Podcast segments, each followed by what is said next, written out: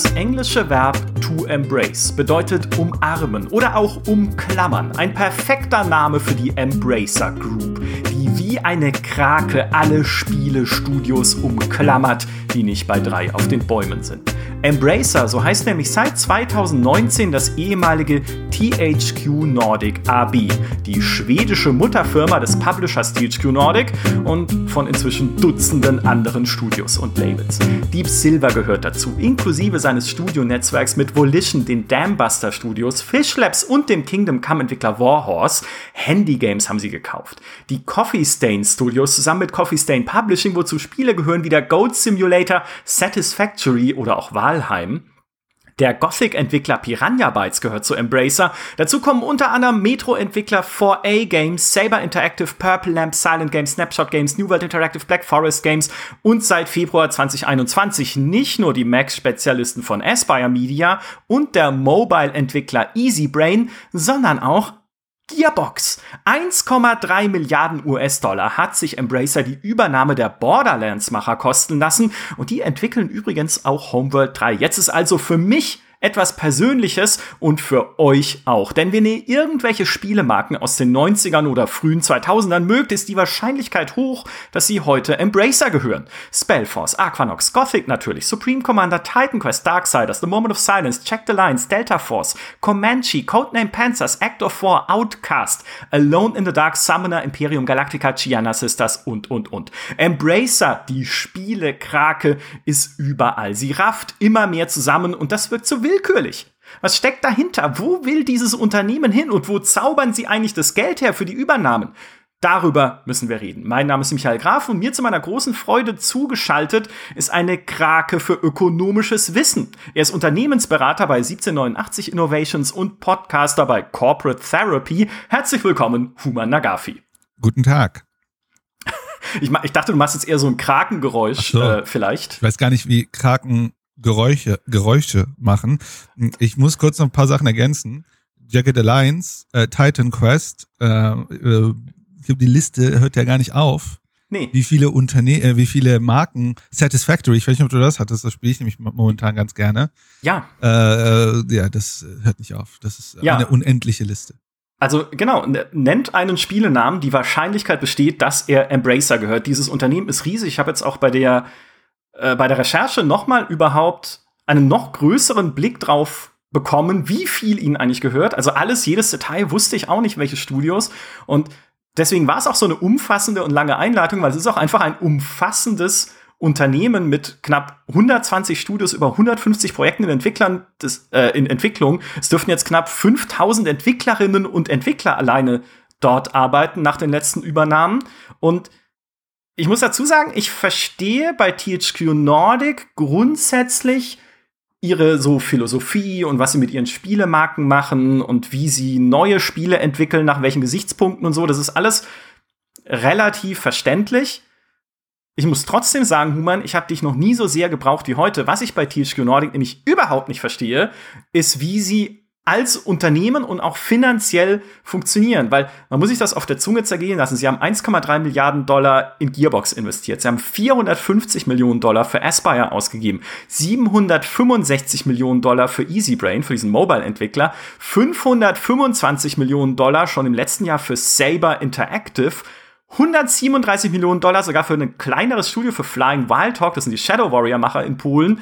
Und selbst was ganz kleines wie die Tassier Studios, die Little Nightmares 2 gemacht haben, hat sie 9,5 Millionen gekostet. Und das war nur eine Handvoll ihrer Übernahmen. Allein 2020 haben sie 24 Firmen übernommen Einschränken muss man dazu sagen, das zahlen sie nicht alles mit Bargeld. Da geht der mhm. Geschäftsführer der Lars Wingeforce nicht mit dem Köfferchen hin, sondern was mit dabei ist, sind einerseits natürlich auch Aktien und auf der anderen Seite auch Boni, die nur dann ausgezahlt werden, wenn das übernommene Unternehmen in der Zukunft, meistens auf die nächsten sechs Jahre betrachtet, bestimmte Profitziele erreicht. Und bei Gearbox ist das eine ganz, äh, ganz hohe Summe, die da dahinter steht, nämlich Gearbox kriegt nur dann den vollen Kaufpreis, sogar dann erst über eine Milliarde, 1,015 Milliarden Dollar sind davon abhängig, dass Gearbox genau. bestimmte Umsatzziele erreicht. Also die haben sie jetzt noch gar nicht bezahlt, sondern da warten sie erstmal ab. Trotzdem, das sind unglaubliche Summen eigentlich für ein Unternehmen, wenn man sich das anguckt, dass in seinem letzten abgeschlossenen Geschäftsjahr, die Geschäftsjahre laufen da immer von April bis März, und das letzte abgeschlossene war dann halt äh, gewissermaßen im äh, März 2020. Und da haben sie 5,2 Milliarden Umsatz gemacht mit Spieleverkäufen. Jetzt sagt ihr, boah, 5,2 Milliarden Umsatz, das ist eine Riesenfirma. Moment, 5,2 Milliarden schwedische Kronen. Und das sind ne, ungefähr eine schwedische Krone, sind ungefähr 10 Cent, 10 Euro Cent. Das heißt ungefähr 525 Millionen Euro. Also die sind längst nicht, also in dem, in dem Geschäftsjahr wird der Umsatz noch mal deutlich steigen. Das hat der Lars Wingefonds auch schon bei, den, bei seinen letzten so Unternehmensberichten angedeutet und natürlich begünstigt durch die Pandemie, durch die erhöhte Spielenachfrage werden sie halt noch mal deutlich mehr jetzt Geld verdienen, auch durch den Verkauf von Spielen. Aber gerade verglichen mit den ganz Großen in dem Markt ist Embracer jetzt eher ein mittelgroßer Player, der aber mit sehr großen Summen um sich wirft. Und ich, und ich muss sagen, ich, ich, ich verstehe es nicht. Ich verstehe nicht, wie dieses Konstrukt funktionieren kann. Verstehst du es? das ist schwere Fragen.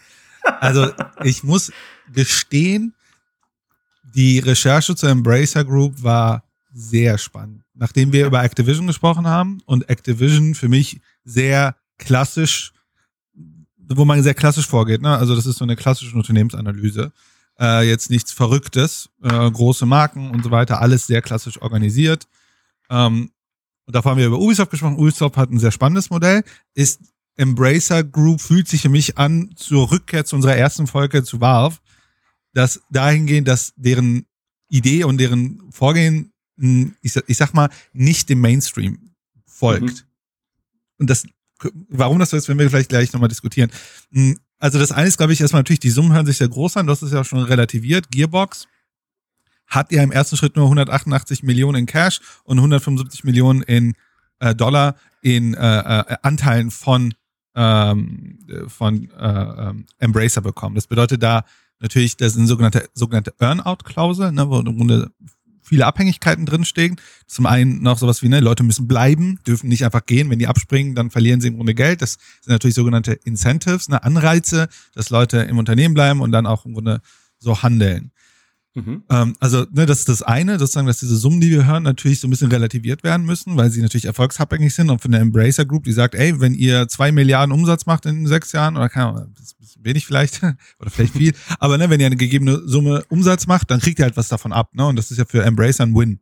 Äh, sie müssen ja. das erst bezahlen, wenn das Geld da ist.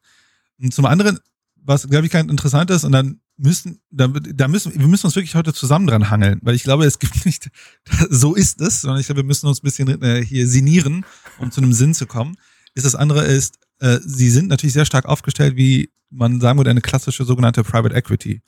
Ähm, mhm. Also klassisch Private Equity ist vielleicht hier der falsche Begriff, aber wie eine Private Equity. Was er macht, also äh, was der Lars macht, ist, äh, Lars ist der CEO von Embracer, der rennt natürlich rum und holt Geld. Also er, er, er holt äh, äh, Investitionskapital, äh, sei es über sogenannte Aktien, äh, ähm, äh, ja, Kapitalerhöhung, Aktienerhöhung, äh, überwiegend über Kapitalerhöhung, also fast kein Fremdkapital, also er holt sich jetzt mhm. keine, kein, leiht sich kein Geld bei einer Bank, sondern macht das im Wesentlichen über Kapitalerhöhung und nimmt dieses Geld, ich habe vor kurzem erst fast eine Milliarde wieder geraced, und mhm. reinvestiert dieses äh, Geld in Unternehmen. Und ähm, im, im Bereich Private Equity gibt es so ein Konzept, das nennt man Buy and Build. Ne? Also man kauft Unternehmen und baut sozusagen mit diesem Unternehmen wiederum so ein, so ein, so ein, so ein Netz auf. Ich meine, im, im Publishing, ähm, vielleicht in Medien gibt's das ja auch öfter, ne? dass im Grunde so Mediennetzwerke gebaut werden, da werden ganz viele Klasse, äh, klein gekauft und in ein Netz gesetzt.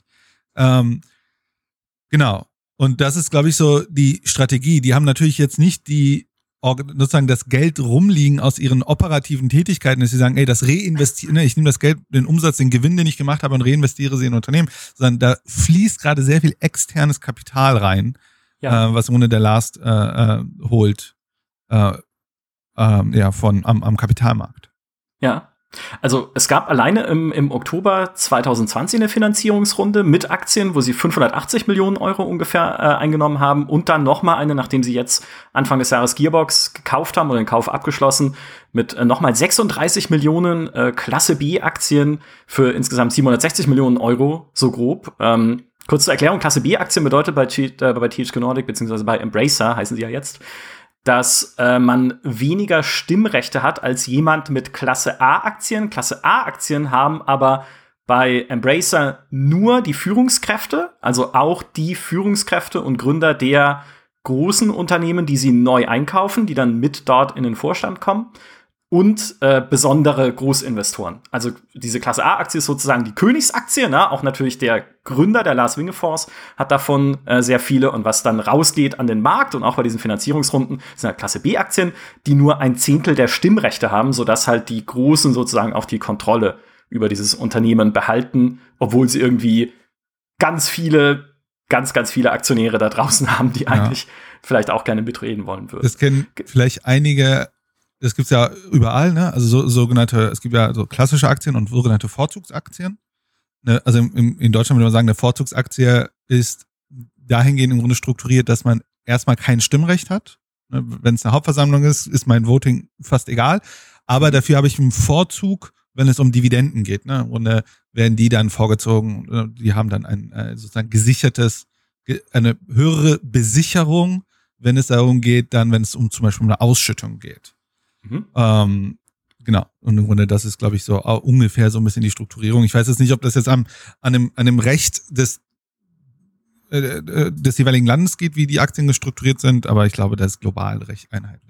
Ja, sie sind ja auch nicht, äh, zumindest noch nicht, sie wollen das ändern, aber sie sind ja noch nicht an einer regulären, am regulären Marktplatz, einem regulierten Marktplatz, genau, genau äh, notiert, sondern bei Nasdaq First North heißt es. Es ist halt eine spezielle, spezielles, eine spezielle Börse in den skandinavischen Ländern, um Firmen äh, Startkapital zu verschaffen. Also dafür wurde das gegründet halt von den nordischen Ländern, um da die Industrie voranzubringen, damit sie sich leichter Geld beschaffen kann. Es ist grundsätzlich halt weniger reguliert als der normale Aktienhandel, hat dadurch äh, weniger Regeln, also man muss weniger beachten, ist dafür aber auch für Anleger ein höheres Risiko, ne, weil du halt einfach weniger vielleicht Einblick hast oder genau. sowas. Ich meine, der, der größte Kostenblock, ich will jetzt nicht theoretisch werden äh, äh, oder zu, äh, äh, zu, zu sehr in die Details gehen.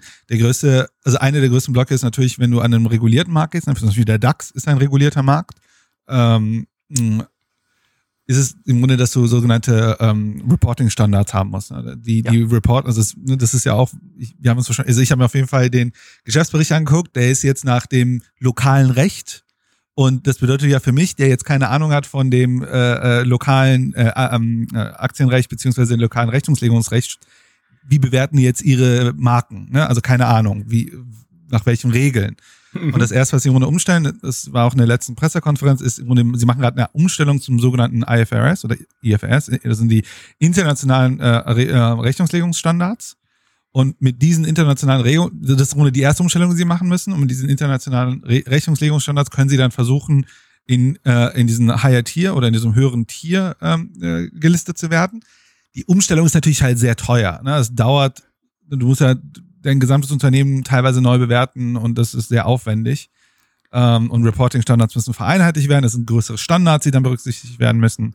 Ja. Mhm. Ich will jetzt nicht ausarten in, in Richtungslegungskram. Ach, ich finde das, ich finde das schon sehr spannend, weil das für mich alles auf die eigentlich die Gretchenfrage äh, einzahlt, sozusagen. Wer gibt denen eigentlich Geld? weil man muss dazu sagen, Embracer hat in den letzten Jahren eine äh, grandiose Entwicklung hingelegt. Einerseits natürlich, weil sie so viele Studios hinzugekauft haben, aber auch die organische Entwicklung, also sozusagen das Wachstum aus sich selbst heraus mhm. äh, war nicht schlecht. Und insgesamt, wenn man ihren Umsatz anguckt, nur mit Spieleverkäufen, sie haben ja durch die Übernahme von Koch Media, ich kann gleich noch ein bisschen aufzählen, was eigentlich alles noch dazugehört und ja. wie sich die Geschäftsbereiche untergliedern.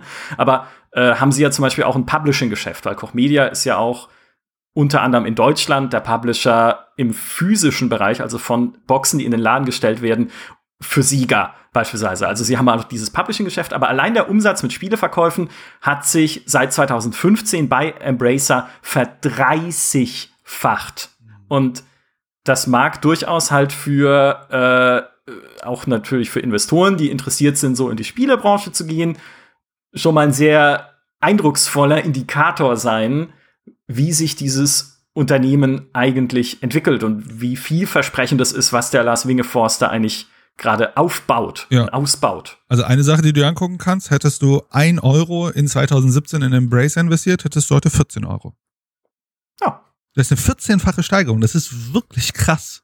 Also man muss ehrlichweise sagen, wir, wir machen jetzt diese Serie jetzt eine Weile und jedes Mal, wenn ich mir die Unternehmen anschaue, eine Sache, die man schon merkt, ist, hätte man vor zehn Jahren mal in Gaming investiert, dann würde man jetzt gut da. Das ist ja irgendwie klar, ne? Das ist durch die Bank. Es ist ein krasser Wachstumsmarkt äh, äh, und so weiter. Es ist einer der wenigen Wachstumsmärkte, muss man tatsächlich sagen. Mhm. Ähm, die halt so, also so nicht auf vielen Radar-Bildschirmen äh, waren. Aber im Race ist das natürlich nochmal sehr spannend. Ne? Wie gesagt, 14-fach. Also es ist ja, hm, also ich habe ja eine Weile im Kontext von Venture Capital gearbeitet. Also ich war nicht im Venture selber im Venture Capital, sondern äh, ich habe mit äh, jungen Unternehmen, die unter Venture Capital liefen, zusammengearbeitet. Und bei Venture Capital war es ja immer so, ich investiere in ein Portfolio von Unternehmen und ich hoffe, dass eins von denen in zehn Jahren 10x macht. Ne, das Zehnfache von meinem mhm. Investment. Mhm. Embrace hat 14x gemacht. Also das ist schon ja. krass. Also ja. muss man den lassen. Ja, und das äh, zieht sich halt so durch ihre Geschichte in den letzten Jahren. Jetzt auch das Geschäftsjahr, was äh, zu dem Zeitpunkt, wo wir den Podcast aufnehmen, zwar schon geendet hat, Ende März 2021, aber noch nicht äh, abgerechnet ist. Also es gibt noch keinen vollständigen Geschäftsbericht für dieses Geschäftsjahr. Aber das sah natürlich auch sehr gut aus. Einerseits, hast du vorhin schon gesagt, weil die Pandemie sie getrieben hat, natürlich durch höhere Spieleverkäufe. Also allein im dritten Quartal, das am 31. Dezember geendet hat, haben sie ihre, ihren Erlös, also ihren EBIT, sozusagen ihren operativen Gewinn, verdoppelt im Vergleich zum Vorjahr. Allein in diesem Quartal 60 Millionen Euro Gewinn gemacht, äh, an Sales 44 Prozent zugelegt im Vergleich zum Vorjahr. Also da stand natürlich auch ein Lars Wingefors dann sehr stolz in dieser Pressekonferenz, mhm. solche Zahlen äh, verkünden zu dürfen. Plus natürlich, äh, was dazukommt und was da auch schon mit reinspielt, durch äh, die Übernahme von Saber Interactive im letzten Jahr, die man unter anderem kennt für die Konsolen, beziehungsweise die Switch-Version, muss man ja konkreter sagen, von The Witcher 3. Also, die natürlich auch noch tausend andere Sachen gemacht haben, kann ich gleich noch alles nennen. Und was er da auch gesagt hat, ist, sie haben momentan, also Stand 31.12., eine Milliarde Euro Cash und verfügbare Kredite für weitere Übernahmen. Mhm. Also wir, wir sind hier noch lange nicht am Ende, sondern im Gegenteil, sagt er, glaube ich, auch explizit, dieser Übernahmemarkt ist so lebendig wie nie zuvor und natürlich geht es da weiter. Ja. Also wir suchen weiter. Ja, also man, man muss auch sagen, aktuell ist auch gerade eine sehr spannende Marktlage, dass im Grunde Geld sucht ja gerade Investment. Ähm, dadurch, dass man ja teilweise Negativzinsen auf privaten Konten bekommt und Unternehmen sich überlegen, wo stecke ich jetzt mein Geld hin. Das ist natürlich so ein, ne, jetzt erlebt man so ein bisschen Makroökonomie sozusagen in Realität.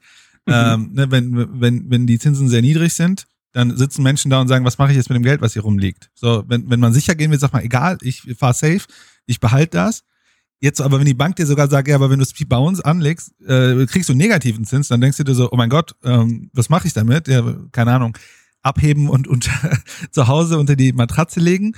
Oder halt sagen, okay, ich suche mir mal ein Reinvestment. Ne? Also ich, ich versuche das mal sicher zu, zu im, irgendwo sicher reinzulegen. Und das ist ja da gerade, wo man sagt, ne, Investitionsgeld ist gerade günstig. Das heißt, mhm. ist ja auch gerade ein Markt da, um das zu tun, weil ge rumliegendes Geld ist leider gefährlich für viele Unternehmen. Ja. Und Investoren. Plus, Plus auf der anderen Seite sehen wir natürlich einen Markt, der sich immer weiter konsolidiert und wo du, äh, sagt auch Lars Wingefors selbst, wo du auch viele Firmen hast, die äh, fallen gelassen werden, beispielsweise von ihren ehemaligen Publishern oder von ihren ehemaligen Geldgebern. Es gibt ja auch Investmentfonds beispielsweise, die in Spielestudios gehören. Bei Flying Wild Talk war es so äh, in Polen, die einfach da kein Interesse mehr dran haben, weil sie sagen, naja, das, was ihr macht, passt entweder als Publisher nicht mehr zu unserem Kernportfolio, weil wir uns auf weniger Marken fokussieren wollen, oder was ihr macht, liefert irgendwie für euch als kleines Studio irgendwie nicht mehr genug äh, Rendite, ja, also das ist für uns als Fonds nicht mehr so in, äh, interessant und wir wollen das irgendwie loswerden. Und dann klingelt Lars Wingefors schon seit fünf Minuten an der Tür und sagt, hey, hier ist ein Koffer, also ist ja kein Koffer, wie wir vorhin gehört haben, aber hey, ich habe hier Investmentgeld äh, und baue irgendwie eine internationale Gruppe gerade weiter, immer weiter auf und wollt ihr nicht Mitglied meiner Familie werden? Ja. Und äh, was wir uns, ähm, vielleicht bevor wir weiter ins, ins Detail gehen, um ja. das vielleicht mal zu erklären, ähm, weil es ja natürlich auch so, du hast es vorhin schon angeschnitten, was diese, diese Unternehmensstruktur angeht, die sehr besonders ist äh, bei Embracer, dass wir die vielleicht mal ganz kurz so ein bisschen umreißen, denn Embracer, das müsst ihr euch so vorstellen, Embracer ist nicht das Imperium aus Star Wars, sondern es ist die Föderation. sozusagen aus Star Trek, mehr oder weniger. Human, du hast gerade schon gesagt, sie sind wie so, ein, äh, wie so eine Equity-Firma, also eigentlich eine Beteiligungsfirma oder so eine Investmentfirma, Embracer als Dach, unter der dann aber acht eigenständig operierende Geschäftsbereiche tätig sind. Und die sind als erstes THQ Nordic. Das ist so man kann grob sagen, die Überreste von Joe Wood, das sie schon vor langer Zeit übernommen haben in Österreich, äh, der Hauptsitz ist auch äh, weiterhin in Wien und THQ Nordic verwaltet für sie die meisten ihrer alten Lizenzen, die sie irgendwann mal gekauft haben. Also ja. sowas wie ein Spellforce, ein Aquanox, ein Desperados. Also das äh, ich will nicht sagen landet, das klingt so abwertend, aber das kommt alles zu THQ Nordic, zu denen gehört auch Piranha Bytes, die Gothic-Entwickler, auch das wird bei THQ Nordic verwaltet, plus ihre Marken, also das Gothic Remake beispielsweise, entsteht auch unter der Flagge von THQ Nordic und was noch zu THQ Nordic gehört, ist Handy Games, auch ein deutscher äh, ja, Entwickler für Mobile Games, ist jetzt für, von ihnen ein bisschen so umfunktioniert worden zu einer Publishing-Marke für so Indie-Projekte und für so kleinere Projekte. Das ist der erste Geschäftsbereich.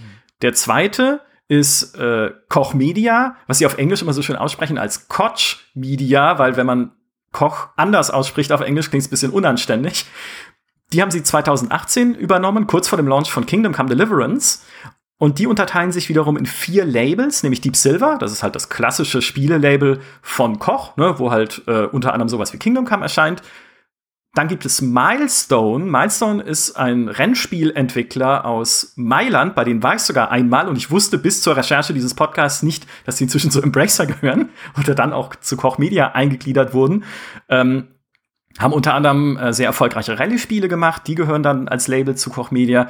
Ravenscourt ist das Indie-Label äh, von Koch Media sozusagen, wo Indie-Spiele erscheinen. Und Vertigo Games gehört noch dazu aus den Niederlanden, glaube ich. Die sind hauptsächlich äh, Virtual Reality Entwickler und Label, ähm, was äh, für Koch arbeitet. Dazu ist, also Koch ist eine sehr, allein schon eine kleine Krake, muss man ehrlich sagen. Mhm. Was Koch nämlich noch macht, ich hatte es vorhin schon gesagt, ist Publishing, also nur der Spielevertrieb für verpackte Spiele, also der physische Vertrieb für Sega, Square Enix, Warner und Codemasters, beziehungsweise Codemasters müssen wir irgendwann abziehen, weil die gehören jetzt zu Electronic Arts, aber halt auf jeden Fall halt, sie sind diejenigen, die auch Spiele in den Handel bringen, nach wie vor.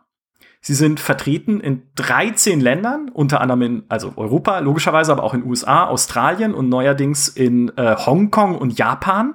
Also sie expandieren auch nach Asien. Und was Koch noch macht, ist Filmvertrieb. Mhm. Also beispielsweise Parasite, der äh, koreanische, südkoreanische Oscar-Gewinner von vor ein paar Jahren, wird in Deutschland von Koch Media vertrieben. Und das sind halt noch zusätzliche Geschäftsfelder für äh, Embracer auch insgesamt, diese ganze Filmgeschichte. Wird interessant so, sein, ob der Borderlands-Film dann auch von Koch Media vertrieben Das Borderlands ist eh noch mal, finde ich, so ein, so ein spannender Spezialfall. Äh, das ist nämlich, äh, dann kommen wir gleich zu Gearbox. Das ist dann der, sozusagen der dritte Geschäftsbereich, der dritte eigenständig operierende Geschäftsbereich. Genau. Gearbox äh, gerade übernommen, weiterhin geleitet von Randy Pitchford, der auch gefragt wurde, was ist denn jetzt eigentlich mit den Rechten an Borderlands? Und Pitchford sagt, ja, also wer, wer Randy Pitchford kennt, ist eh ein sehr interessanter Charakter, sag ich mal. Ich würde sagen, er ist ein ähm, unglaublich guter Redner. Ich ja. habe mir in den letzten Tagen so viele Pressekonferenzen angeguckt und die sind alle so langweilig, wenn die Leute so fast ihre Slides ja. ablesen. Und der redet so, also ne, seine Tonalität und sozusagen die, die, die Farbe seiner Stimme, das ist so äh, gut, haben ja. wir gesagt. Es macht echt Spaß, ihm zuzuhören. Natürlich super viel PR, bla bla, aber zumindest, ja. und die anderen machen aber auch PR, bla bla, aber zumindest bei ihm hört sich's irgendwie authentisch an. Ja, er ist so wie Stand-Up-Bootsverkäufer aus Monkey Island so ein bisschen. Und was er sagt, auch zur Marke Borderlands, ist ja, also Borderlands ist eine Gearbox-Marke. Ne? Also, das gehört uns, aber in Teilen gehört es auch 2K. und dann stehst du da und sagst dir so, okay, was hast du jetzt eigentlich gesagt, Randy? Also irgendwie gehört es zum Teil euch, aber 2K behält wohl auch weiter die Publishing-Rechte an den bereits erschienenen Borderlands-Teilen. Spannend wird's aber, wenn man dann überlegt, wie geht's da weiter und was ist beispielsweise mit einem hypothetischen Borderlands 4? Wird das dann also einerseits natürlich Embracer insgesamt als Gruppe und Gearbox als Teil dieser Gruppe wird natürlich dann weiterhin der Entwickler sein. Werden sie auch komplett der Publisher werden? Werden sie es in Kooperation machen mit 2K? Das ist halt dieses, äh, so ein bisschen das, was ich mit Föderation meine. sie sind in vielen Bereichen arbeiten sie auch mit anderen zusammen. Sie sind nicht so konkurrenzgetrieben, sondern haben auch Kooperationen immer wieder. Publishing-Kooperationen, allein schon natürlich bei Koch mit den anderen Publishern, deren Spiele sie in den Handel bringen. Also es ist kein so ein nicht, also kein, kein so hart geführter Verdrängungskrieg, den sie da betreiben, sondern sie gucken halt einfach auch, wo finden wir vielleicht Partner für das, was wir machen und woran wir arbeiten. So, das ist äh, Gearbox. Das war jetzt der dritte Geschäftsbereich von acht. Der vierte ist, sind die Coffee Stain Studios inklusive Coffee Stain Publishing, die für sich alleine, ich rede jetzt sehr lange, es tut mir, es tut mir wirklich ja, leid, aber es ist äh, einfach alles. Ruhig. Super spannend. Es muss so viel raus. Ja. Die für sich alleine schon ein spannendes Unternehmen sind, weil Coffee Stain wurde ursprünglich gegründet von schwedischen Studenten, Uni-Abgängern, die gesagt haben, ja, wir machen jetzt ein Spieleentwicklungsstudio auf, und dann auch einen angehangenen Indie-Games-Publisher, dieses Coffee Stain Publishing eben. Und die haben natürlich, wie jeder weiß, den Goat Simulator rausgebracht und sind auch die Verantwortlichen hinter sowas wie Satisfactory, was ein mega Erfolg war, hinter Deep Rock Galactic, was ein sehr beliebtes Spiel war, jetzt auch vor kurzem von der GameStar Community mit in die besten Spiele 2020 gewählt wurden und von einem kleinen Indie-Game von Anfang des Jahres, von dem ihr vielleicht mal gehört habt, Walheim. Das ist auch äh, entstanden unter Coffee Stain, sogar, glaube ich, von Absolventen derselben Uni, von der ursprünglich die Coffee Stain-Entwickler stammten. Also die haben sich in Schweden so eine Art Talentschmiede aufgebaut, wo sie auch natürlich aktiv Scouting betreiben nach kleinen Indie-Games, die vielleicht Titel machen, die spannend sein könnten und die sie dann unterstützen dabei, diese Titel halt weiterzuentwickeln, wie es bei einem Wahlheim passiert ist. Und ähm, ja, das ist so ein für Embracer insgesamt wie so ein kleiner Inkubator, ja, wo du sagen kannst, okay, da äh, entstehen halt vielleicht auch Spiele, die dann kein Mensch mehr interessieren, aber da entstehen halt auch vielleicht der nächste Goat Simulator oder das nächste Walheim oder ich meine Satisfactory brauchen wir auch nicht drüber reden, ist natürlich auch wahnsinnig erfolgreich gewesen.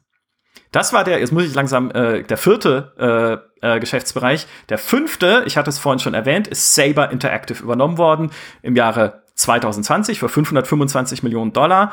Deren bekanntester Erfolg so aus letzter Zeit ist SnowRunner.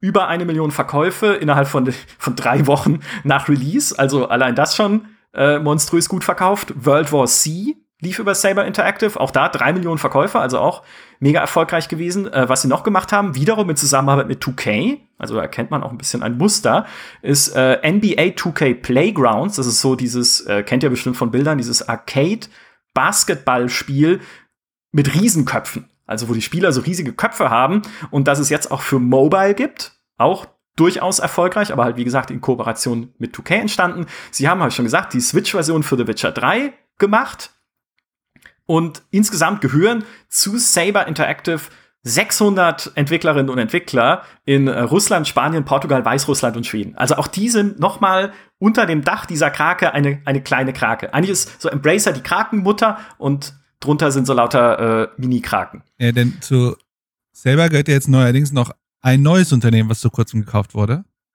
Und zwar Aspire. Ja. Die stecken nämlich genau. mit in Saber drin. Ja.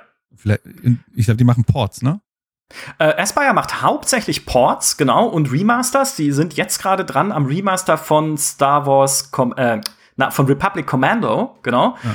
Und äh, es gibt aber Gerüchte. Ja. Also das kenne ich. Ich kenne tatsächlich Aspire wahrscheinlich, glaube ich, nur von Civ 6, den Civ 6 Port auf dem Mac. Ja, genau, die haben ganz viele Mac-Ports gemacht, ja. ja davon kenne ich sie auch. Oder Jedi Knight haben sie auch auf den Mac gebracht. Davon kenne ich sie auch. Genau, sind jetzt aber halt im Star Wars-Bereich. Äh, Jedi Knight ist ja auch schon Star Wars äh, gerade aktiv. Und es gibt Gerüchte beziehungsweise Hinweise darauf, dass sie gerade an etwas Größerem arbeiten.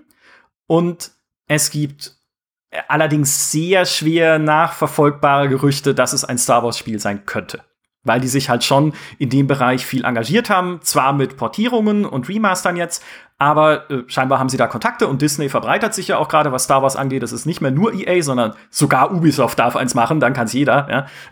Und ähm, das ist äh, das, was gerade bei Aspire passiert. Also auch die unterm Dach von Saber Interactive, völlig richtig. Für vielleicht, sich genommen vielleicht noch spannend. Ein Wort, was interessant wäre zu Aspire, ist, dass die ja mit Aspire und Gearbox auch jetzt einen sehr starken Eintritt in den amerikanischen Markt, was, was im Grunde Talente und Unternehmen eingeht. Ne? Also ich glaube, sowohl Gearbox als auch Aspire kommen ja, glaube ich, aus Texas. Ja. Äh, und das ist ja ganz interessant, ne? Die haben eine relativ starke, ne? Die haben ja relativ stark in Europa ausgebaut. Ich würde sagen, relativ stark in Deutschland mit, ne? mit Koch Media und Deep Silver und THQ, mhm. die ja dann auch äh, sowas wie Black Forest Games haben und, äh, und Piranha Bytes und so weiter. Aber jetzt dann auch noch in den USA. Ist ein ganz interessantes Ding, ne? Das jetzt so, du hast jetzt deutsche Spieleentwicklung, die sind jetzt verbunden mit amerikanischen Spieleentwicklungen. Ja. ja. Sie hatten vorher schon ein bisschen, also sie waren schon ein bisschen auf dem US-Markt vertreten über Volition. Ja. Das sind die Macher von äh, Saints Row, ne, die zu Koch Media gehörten, schon vor der Übernahme.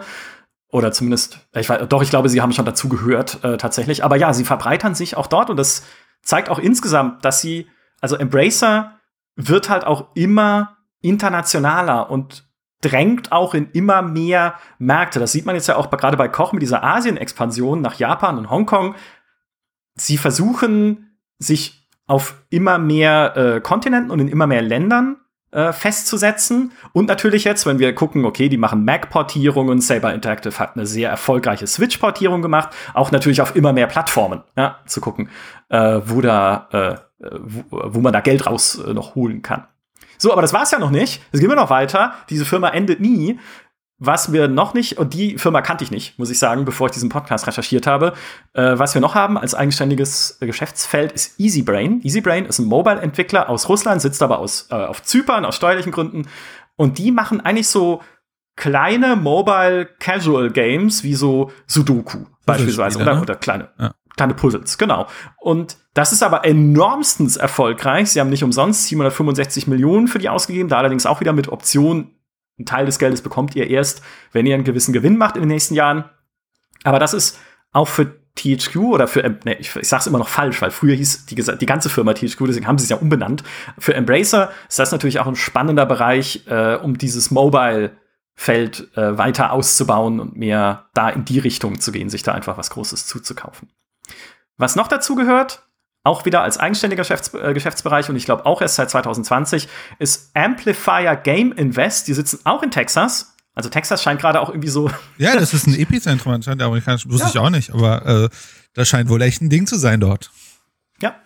Äh, seit Richard Garriott, ja, oder damals Origin, die ja auch dann äh, da unten ja, in der Ecke waren. War doch auch Itzoff war nicht auch in, Te in ja, Texas? Ja, das stimmt, ja. Hat man so gar nicht auf dem Schirm normalerweise, ja, weil man denkt immer an Öl erstmal und dann was sie halt noch so machen in Texas. Ja, also mal ganz, äh, ganz hart gesagt, äh, die äh, Anfänge der großen Computerentwicklung, ne, also so Semiconductor man nicht und so weiter, sorry, bin ich mir 100 pro sicher, aber das hat auch in Texas angefangen, ne, sowas wie Texas Instruments und so weiter. Ja, stimmt, stimmt. Also da ja, ist sehr viel Technologiekram kommt da aus Texas.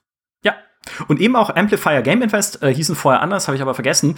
Die sind äh, eine Spezialfirma für Start-up-Finanzierung im Gaming-Bereich. Also die suchen sich kleine Entwicklerteams, die sagen, okay, wir brauchen halt Startkapital und sie investieren darin und schauen dann zu, dass diese Spiele auf den Markt kommen. Eines der Ergebnisse davon war beispielsweise Fishing North Atlantic, eine Nord, also eine Fisch, Fisch, Fischerei, nee, keine Fischsimulation, sondern eine Fischereisimulation, äh, im Atlantik. Äh, hat jetzt nicht die allerbesten Steam-Bewertungen, aber das sind halt so die Sachen, die sie suchen. Und auch da ist natürlich einfach die Hoffnung, hey, vielleicht ruft ja da mal der nächste Markus Persson an und äh, macht Minecraft. Ne? Also das, das neue Minecraft sozusagen und will irgendwie Finanzierungsgeld haben. Äh, und daraus kann natürlich dann auch wieder was Großes entstehen. Mhm. Der letzte, ich glaube, jetzt haben wir es fast, ne? Der letzte Geschäftsbereich, der achte von acht, ist äh, DK Games, DECA. Weiß nicht genau, wie man das ausspricht. Die machen Mobile Free-to-Play-Spiele und ein paar davon kennt ihr vielleicht von nerviger YouTube-Werbung. Ich weiß nicht, wie ich es anders ausdrücken soll. Äh, beispielsweise Crime City, so ein Gangsterspiel halt für Mobile oder Realm of the Mad God. Das mhm. hat man vielleicht auch schon mal gehört. So.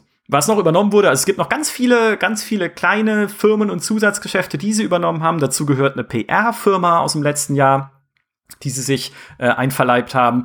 Und äh, Gaia Merchandise, das mag auch der ein oder andere kennen. Auch da wusste ich nicht, dass die inzwischen von Embracer aufgekauft wurden und angehangen wurden an Koch. Weil Koch ist auch so ein bisschen ihr ja, wie soll man sagen, ihr, ihr Verantwortlicher für alles, was man in die Hand nehmen kann, also für alle physischen Produkte und Merchandise äh, von Gaia ist ja ein physisches Produkt, ne? Die machen dann halt irgendwie Sachen zu Spielemarken wie Assassin's Creed, weiß ich jetzt gar nicht, aber halt Spiele-Merchandise, genau. Die haben sie auch noch gekauft. Mhm. Und das, das ist ich schwanke immer, ich, ich wechsle jetzt immer hin und her zwischen der Krake und der Föderation, aber es ist eigentlich nur ein Blickwinkel darauf. Ne? Das ist so dieser Unternehmensverbund Embracer mit seinen, oder die Hydra mit ihren acht Köpfen. So viele schöne Bilder, ja. Ähm, ja, die Frage, welche genau. Konnotation genau. man damit erzeugen will. Aber ja, richtig, ja. die, die, die Frage, also das ist ja interessant, also du merkst ja selber, wir könnten wahrscheinlich über ganz viele dieser einzelnen Unternehmen ganz äh, individuelle Podcasts machen. Ja. Allein Gearbox. Also über, wir könnten ganz lange über Gearbox reden, deren Kultur, deren Verständnis, ne, woher kommen die? Die haben als, äh, äh, ne, die haben für äh, Valve, äh, äh ich glaube, Opposing Force gemacht als erstes Spiel und so weiter. Mhm. Die, weil ich finde, Gearbox ist dahingehend super interessant, denn das ist ja 30 Prozent von Gearbox und Gearbox war im Grunde war ja kein börsennotiertes Unternehmen, sondern das war ja sozusagen alle äh, in der Firma alle Anteile und 30 Prozent der Anteile waren in mit bei den Mitarbeitern und die müssen ja dem zugestimmt haben, äh, da mhm. äh, diese äh, Akquisition zu machen und ich finde auch da in den Interviews ähm, war war super interessant. Ich glaube, die wollten ja gar nicht übernommen werden, sondern wurden über, ne, das ist natürlich alles wieder ein bisschen PR drin, aber die, das war anscheinend eine Überzeugung, die sehr gut mhm. funktioniert hat, was, was die Embracer Group dort angeboten hat. Ja, wobei man bei Gearbox auch sagen muss, zumindest unser Eindruck so von Gearbox ist, das war eine Firma, die schon immer eigentlich Unabhängigkeit wollte. Mhm. Sie aber nicht natürlich selbst herstellen konnte, weil sie brauchten Publisher einfach für das, was sie tun. Aber man hat es ja unter anderem gesehen an der Kontroverse zum preisgekrönten Aliens Colonial Marines, was halt damals in einem Zustand, in einem technischen Zustand vor allem rausgekommen ist, der weit entfernt war von dem, was sie eigentlich versprochen hatten in ihren Demos und so, wo dann äh, Sega ihnen vorwarf, Teile des Entwicklungsbudgets für Aliens Colonial Marines heimlich abgezweigt zu haben, um an Borderlands arbeiten zu können. Damals an Borderlands 2 müsste das gewesen sein. Und da siehst du schon, also die waren schon immer eigenwillig und wollten eigentlich, ich weiß nicht, ob das stimmt, ne, aber so eher so entsteht das Bild, die wollten schon immer an dem arbeiten, worauf sie Bock haben und der Publisher ist für sie nur Mittel zum Zweck und vielleicht ist diese Struktur, die halt Embracer aufbaut mit diesen sehr eigenständigen Unternehmensbereichen, da auch für sie verlockend, weil natürlich am Ende nur das Ergebnis stimmen muss. Also, denke ich. Dass man sagt, okay, ihr müsst halt die und die Unternehmensziele erreichen, dann kriegt ihr ja auch erst eure Milliarde Dollar hier, winke, winke. Aber wie ihr da hinkommt, ist eure Sache. Ihr trefft die Entscheidungen. Ja. Und ich glaube, das könnte für die halt ganz, äh, ganz verlockend sein. Ja, das ist tatsächlich die große Frage. Jetzt haben wir das natürlich so ein bisschen hochgezogen. Man sollte sagen, die Embracer Group aktuell, vielleicht so ein bisschen nochmal, äh, um Zahlen und Kontexte reinzubringen, ist, glaube ich, zwischen 4000 Mitarbeiter und 7000, also auf, offiziell auf der Website steht 7000 Mitarbeiter, aber mit externen, äh, also mit äh, so externen äh, Contractor, also Leute, die sie beauftragen. Mhm. Ich habe irgendwas gesehen zwischen 4000, 5000, sozusagen die Angestellten ähm, groß. Und wie du schon gesagt hast, sie machen eine halbe Milliarde Euro oder Dollar Umsatz im Jahr. Und ich würde das mal einmal gerne kontrastieren mit einem Ubisoft. Ubisoft macht, hat 18.000 Mitarbeiter und macht, glaube ich, 5 Milliarden Umsatz. Ja. Aber jetzt kommt natürlich das Interessante. Aktuell, also zumindest das, was ich gesehen habe, äh, ist der Marktwert von Embracer über von, äh, also der, die, die Börsenkapitalisierung. Ne? Also das, was die Aktie, wenn man alle Aktien nimmt und den aktuellen Marktpreis nimmt, über dem von Ubisoft. Mhm. Aktuell. Und das ist ja eigentlich verwunderlich, wenn man doch meinen würde, da ist ein Unternehmen, das macht ja, keine Ahnung, zehnmal so viel Umsatz mit viel mehr Menschen, dass äh, die Embracer trotzdem so viel mehr Wert hat am Markt im mhm. Sinne von dem Aktienpreis. Ich glaube, das ist auch nochmal interessant, weil am Ende, also Embracer, das ist da tatsächlich, wo auch, wo ein bisschen, auch deine Schere anscheinend drin war, meine auch ist, warum ist dieses Unternehmen am, Markt, am Aktienmarkt so erfolgreich aber die machen noch kaum Umsatz. Also kaum in 500 Millionen, ne? aber immerhin eine halbe Milliarde. Aber wie, wie kann das sein? Und das war tatsächlich ja. auch mein großes, meine große Herausforderung. Ich, bis, noch habe ich sie nicht gelöst. Ja. Also, wie gesagt, ich, ich kann es selbst nicht, äh, nicht richtig äh, fassen. Ich kann mir halt vorstellen, dass äh, auch gerade was ihre Marktkapitalisierung angeht, ihnen natürlich viele mehr Wachstum auch zutrauen als beispielsweise einem Ubisoft, weil ein Ubisoft klar, die kaufen auch Studios zu, aber was sie hauptsächlich ja machen, ist die Spiele und Serien fortführen, für die man sie kennt, in den Studios, die sie haben. Und das ist halt eher ein organisches Wachstum. Also ich glaube halt nicht, dass Ubisoft in den nächsten, jetzt völlig spekulativ, ne, aber in den nächsten fünf Jahren komplett explodiert mhm. und um 300 Prozent wächst. Ja. Also für, halte ich für relativ unwahrscheinlich. und auch, auch keine, bei allen anderen, ne? Ja, aber die haben auch, mhm. und das ist, also, ne, ich habe gerade so ein bisschen gesagt, ne, Ubisoft hat 18.000 Mitarbeiter, die haben ne, zwischen vier und sieben, wenn man die extern noch mit dazu zählt. Mhm. Aber ein Ubisoft hat ja keine 150 Projekte am Laufen. ja, das stimmt auch. ja, äh, aber das ist, da, da finde ich halt immer, wenn jemand sagt, und das macht ja THQ Nordic oder der Last Force auch sehr gerne, hey, wir haben momentan 150 Projekte in der Mache, ne, in der Entwicklung und davon aber zwei AAA-Spiele, die im nächsten äh, Finanzjahr erscheinen, also in dem, in dem wir jetzt sind. Ne? Sie versprechen zwei AAA-Spiele bis März 2021, äh, 2022. Ähm, also nicht alle von diesen 150 Spielen sind halt geil, glaube ich. Das ist so ein bisschen die, die Krux bei all dem, woran sie arbeiten. Und nicht alle von diesen 150 Spielen, gerade aus einer GameStar-Perspektive gesprochen, fallen in unsere Zielgruppe, weil natürlich auch einiges an Mobile, Sudoku und Puzzles und Free-to-Play mhm. mit dabei ist. Aber äh, trotzdem, richtig. Also, ich glaube, das ist halt ihr Vorteil, auch als dieses, äh, diese Krake, die sie sind.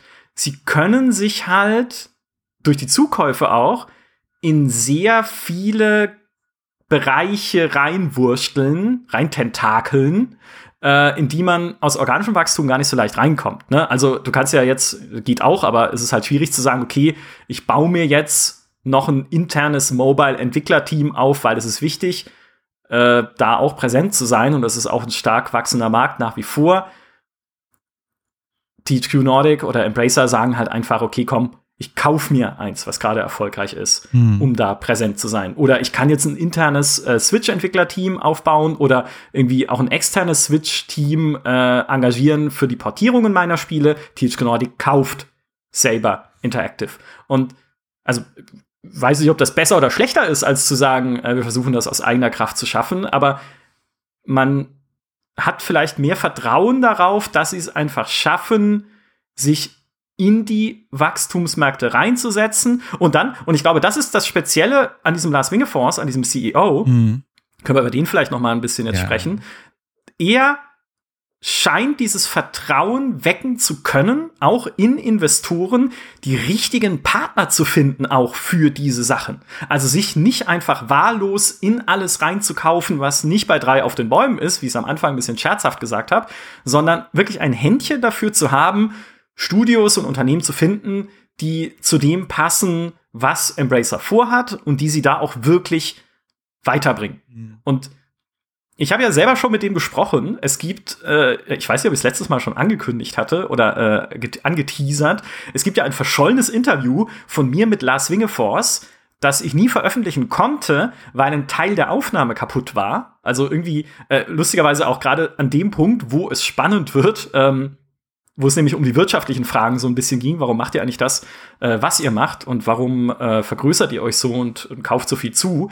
Äh, hatte ich geführt vor zwei Jahren auf der äh, Gamescom in Köln und konnte ihn da auch schon selbst kennenlernen und muss ehrlich sagen, mir selber kam er gar nicht so energetisch und charismatisch vor, wie es beispielsweise auch in Randy Pitchford ist. Ja, also er ist nicht so direkt der große Redner, und ähm, ja, so der, soll man sagen, der Verführer, ja, dass ich denke, äh, ich muss sofort mein Studio gründen und dann an Embracer verkaufen, damit er es haben kann. Ähm, aber er ist sehr, sehr ruhig, sehr bedacht und was er auch immer wieder betont ist, was halt seine, seine ganze Führungsmaxime ist und seine ganze Strukturmaxime eigentlich für dieses Unternehmen. Er will Leute holen, denen er vertrauen kann und die auch ihm vertrauen können und die er dann eigenständig Entscheidungen treffen lässt. Ja, so wie mit diesen acht eigenständigen Geschäftsbereichen. Also mhm. er will gar nicht herrschen. Natürlich will er am Ende in die Bücher schauen können und sagen, wir haben eine gute Entwicklung. Also, ne, sonst wäre er doof. Aber hat er auch explizit gesagt, das ist ein Zitat, Menschen wollen nicht beherrscht werden, sie wollen ermächtigt werden, empowered halt eigene Entscheidungen zu treffen und eigenständig agieren zu können, ne? Selbstwirksamkeit zu zeigen. Das kennen wir auch aus der Psychologie. Mhm. Und ähm, das ist so ein bisschen sein, sein Führungsstil und ich glaube, das ist für Unternehmen, an die er herantritt, sehr sexy. Weil auch ich denke mir natürlich, hey, wenn mich jemand kauft, ich bin übrigens ne, für alles offen, wenn uns jemand zuhört, der mich für eine Milliarde kaufen möchte oder so, jederzeit. Nein, Quatsch. Aber ne, wenn ich denke, okay, wenn ich übernommen werde, ähm, und so geht's uns ja auch ein bisschen als GameStar tatsächlich, du hast vorhin schon Medienunternehmen erwähnt, mit der Webedia-Übernahme, äh, dann bin ich doch auch froh, wenn nicht jede Entscheidung im Headquarter in einem fernen Land getroffen wird, sondern wenn ich weiter selber gucken kann, okay, wie entwickle ich mich und wo gehe ich hin und was mache ich, um natürlich Ziele zu erfüllen, die wir haben, aber nicht, dass mir alles diktiert wird, was ich zu tun habe. Mhm. Und das mag halt ein Teil so seines Erfolges sein, dass er versucht, das zu verkörpern. Oder sagt er zumindest. Ja. ja. Also ich glaube, es ist wirklich mal interessant, mal ein bisschen auch die, den Hintergrund von Lars und wie überhaupt Embracer zustande gekommen ist, mal zu schauen. Ähm, bevor wir da einsteigen, ich, ich habe mir auch sehr viele Interviews angehört. Das mit diesem Begeisterungsfähigkeit könnte sein, dass es so ein schwedisches Ding ist, also ja. zurück, schwedisches Zurückhaltenheit. Äh, ähm, ich habe mir relativ viele Sachen von ihm angehört und ich fand es sehr spannend, was er erzählt, wie er das sagt und auch so, wie er auf Sachen reagiert. Dazu vielleicht so ein bisschen mehr. Aber eine Sache, die mir auf, also sind zwei fundamentale Elemente, die in all seinen Interviews dabei waren, mir aufgefallen ist. Nummer eins, man, ne, man spricht ja in diesem Kontext immer sogenanntes M&A, also das sogenannte Merger und Acquisition, also Zusammenführen, Zusammenschluss von Unternehmen und die, mhm. den Kauf von Unternehmen, wobei Merger man ja eher benutzt im Kontext von zwei auf der Augenhöhe Unternehmen werden zusammengeschlossen und Akquisition ein größeres kauft ein kleineres. Und er spricht immer, wenn er in so Investoren-Calls oder so Analysten-Calls ist, er sagt, ja, ihr nennt das alle Akquisition. Wir sind hier gerade auf Akquisitionstour. Ich nenne das nicht Akquisition. Für mich sind das immer Mergers. Egal, mhm. ob es ein 20-Mann-Team oder ein, ne, im Gearbox das 400-Mann-Team ist, das ist ein Merger. Wir, wir mergen zusammen. Ich kaufe nicht die Unternehmen. Und das ist natürlich erstmal eine interessante Perspektive. Ne? Er sagt selber, wir mergen, denn wir kommen zusammen, um etwas Größeres zu erschaffen. Nicht, ich kaufe euch, damit ihr mein Ziel erfüllt. Ja. Das ist erstmal eine interessante Semantik. Und das andere, und das ist ein Wort, was er andauernd benutzt, wenn er gefragt ist, ist, er sagt, da sind Entrepreneure. Ja. Er sagt, es ist wirklich super spannend, dass er immer, wenn er so die Unternehmen, die er gerade kauft, beurteilt, sagt er so, nee, da sind, they are great entrepreneurs, das sind super Unternehmer, die haben was ganz Tolles aufgebaut und die haben dieses unternehmerische Verständnis. Und ja. das ist das, was ich suche. Ich suche Unternehmer. Und das ist natürlich sehr interessant, ne? weil wenn du Entrepreneure suchst, dann kannst du sie halt schwer in ein großes Konstrukt stecken, weil dann sind sie ja nicht Unternehmer, sind sie Angestellte. Ja. Äh, und ich glaube, das ist so eine zweite Sache, die bei ihm durchschlägt, denn der Mann ist selber ein Vollblutunternehmer. Er, er kein Studium oder so, sondern er hat sofort angefangen mit Vertrieb oder mit mhm. Verkauf von, jetzt muss ich mal schauen, ich weiß nicht, ob du das besser recherchiert hast als ich, aber ich versuche mal. Ich glaube, er hat irgendwann äh, während der Schulzeit angefangen, Comics zu verkaufen. Ja. Und dann Computerspiele zu verkaufen, so NES-Cartridges und so, äh, ne, Module äh, verkauft und hat dadurch eine Spiele- und Comic-Distribution aufgebaut. Er ist heute noch großer Sammler von Comics. Ja. Äh, kann man tatsächlich online sein. Das ist ganz lustig. Er hat eine eigene Website, also unabhängig von der Embracer Group, hatte so eine eigene Website, wo dann er sagt, hey, guck mal, ich habe so eine Sammlung und wenn ihr denkt, ihr habt was Cooleres als ich, schreibt mir eine Mail und sagt mir, wie viel Geld ihr dafür wollt. Ja, das ist abgefahren. ja. ist total cool. Ja. Also hatte ich mir überlegt, auch schon mal zu machen, einfach so irgendwie. Ich habe leider ich keine hab spannenden Comics. Nee, leider nicht. Ich habe alte Möbel, das sammelt er ja auch irgendwie, aber ich glaube, die will er auch nicht haben. Ja, der hat ja auch, äh, der, der hat jetzt auch äh, irgendwann erzählt, äh, er hat seine Spielesammlung jetzt sozusagen so eine Art, äh, keine Ahnung, ob das Stiftung ist, ne, der Firma gegeben und die wollen dann so eine richtige museummäßiges Ding ja. aufbauen, alte Spiele. Also ich glaube, was, was bei ihm interessant ist, er ist ein Vollblutunternehmer, ne? Er hat während der Schule angefangen hat, äh, Sachen zu sammeln und zu verkaufen ähm, er hat das Ding recht groß gemacht und hat das ja dann verkauft an eine andere Firma. Da, woraus ja. im Grunde dieses Nordic Games, glaube ich, wurde, oder schon vorher war, ich bin mir da jetzt nicht ganz sauber. Dann nach der Dotcom-Blase ist dieses Nordic Games nicht mehr so gut gelaufen. Und er hat das für eine schwedische Krone wieder zurückgekauft. Ja, das ist darauf, das ist die beste Geschichte, die überhaupt jemals irgendjemand erzählt hat. Weil, äh, um das nochmal, ne, er hat es an ein britisches Unternehmen verkauft, an Gameplay Inc. für 6 Millionen Pfund. Also, weiß ich genau, 8 Millionen Euro oder ja. so in die Richtung. Im Jahr, im April 2000. Und er hat es dann weiter gemanagt. Ne? Er blieb dann beim Unternehmen, aber dann hat er der Investor hatte sich übernommen, die Dotcom-Blase äh, Blase ist geplatzt. Und im Mai 2001 kauft er es dann für eine schwedische Krone zurück. Das sind 0,07 Pfund. Nach einem Jahr. Ja, das also geht die, eher. guter Deal, würde ich sagen. Äh, ich glaube auch, die, die Bilanz sieht nicht schlecht aus, ne? Also 6 Millionen Pfund Gewinn.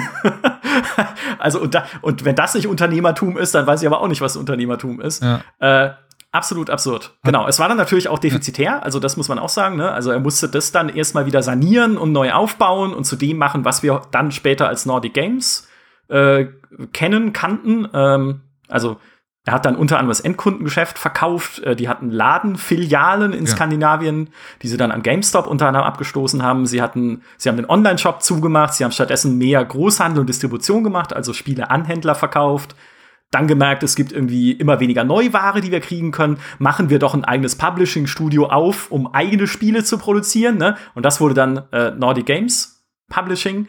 Und äh, ja, die haben dann irgendwann die THQ-Rechte äh, oder beziehungsweise die Rechte an 150 ehemaligen THQ-Titeln übernommen für 4,9 Millionen Dollar und auch natürlich äh, Joe Wood übernommen in Österreich. Und das ist dann langsam zu dem gewachsen, was wir heute als Embracer-Gruppe kennen. Ja. ja. Und ich glaube, das ist das was ich bei ihm sehr spannend finde, ist, auch wenn man ihn, wenn man ihn so zum ersten Mal sieht, zumindest, zumindest in den Interviews im Internet, hat man jetzt nicht das Gefühl, dass er so ein Gaming-Enthusiast ist. Nee. Aber anscheinend ja. findet er es cool. So, ich glaube, es gibt, das macht was. Ne? Also, und er, er spricht ja dann auch immer davon, ne, ne, wir, wir müssen kreative Leute holen, wir müssen coole Sachen bauen, das muss den Leuten Spaß machen. Ähm, aber auch das wiederum, sagt er, dafür brauchen wir kreative Leute, wir brauchen unternehmerische Leute, die das tun. Und mhm. wie er das kommuniziert. Und ich finde, er hat nicht so die PR-Sprache, sondern er, er ist halt recht trocken, könnte man fast sagen. Mhm. Ist aus meiner Sicht tatsächlich super interessant, weil er diesen starken Blick hat, Unternehmer, Unterne also unternehmerisches, ich nenne es mal erstmal vielleicht sehr abstrakt, so unternehmerische Kultur oder unternehmerischen Spirit zu erhalten. Mhm. Ob das klappt oder was da die Gefahren sein können, darüber können wir tatsächlich sprechen, weil er wäre jetzt nicht der Erste, der das sagt, dass er das will. Wir wollen ja. das ja alle. Ne? Jede, jede, jedes Unternehmen will, dass ein Unternehmen unternehmerisch handeln.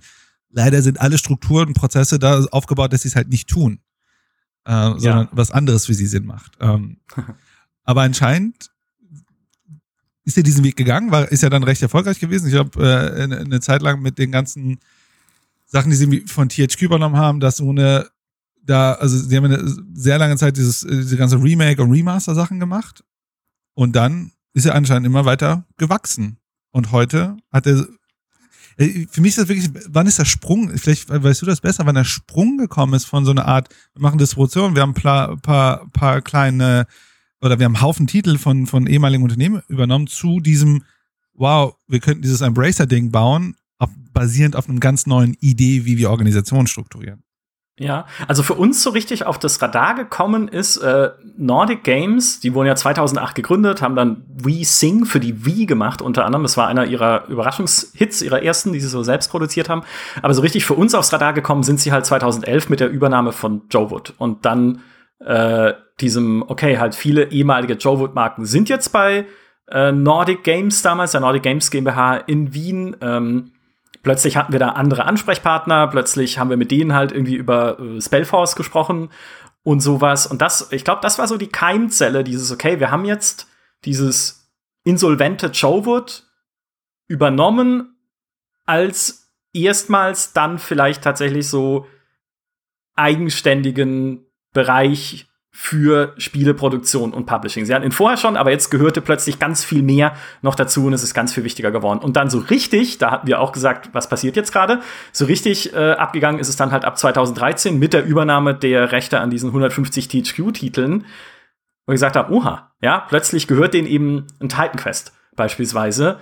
Und das scheint, da scheint gerade irgendwas zu entstehen und irgendwas zu wachsen.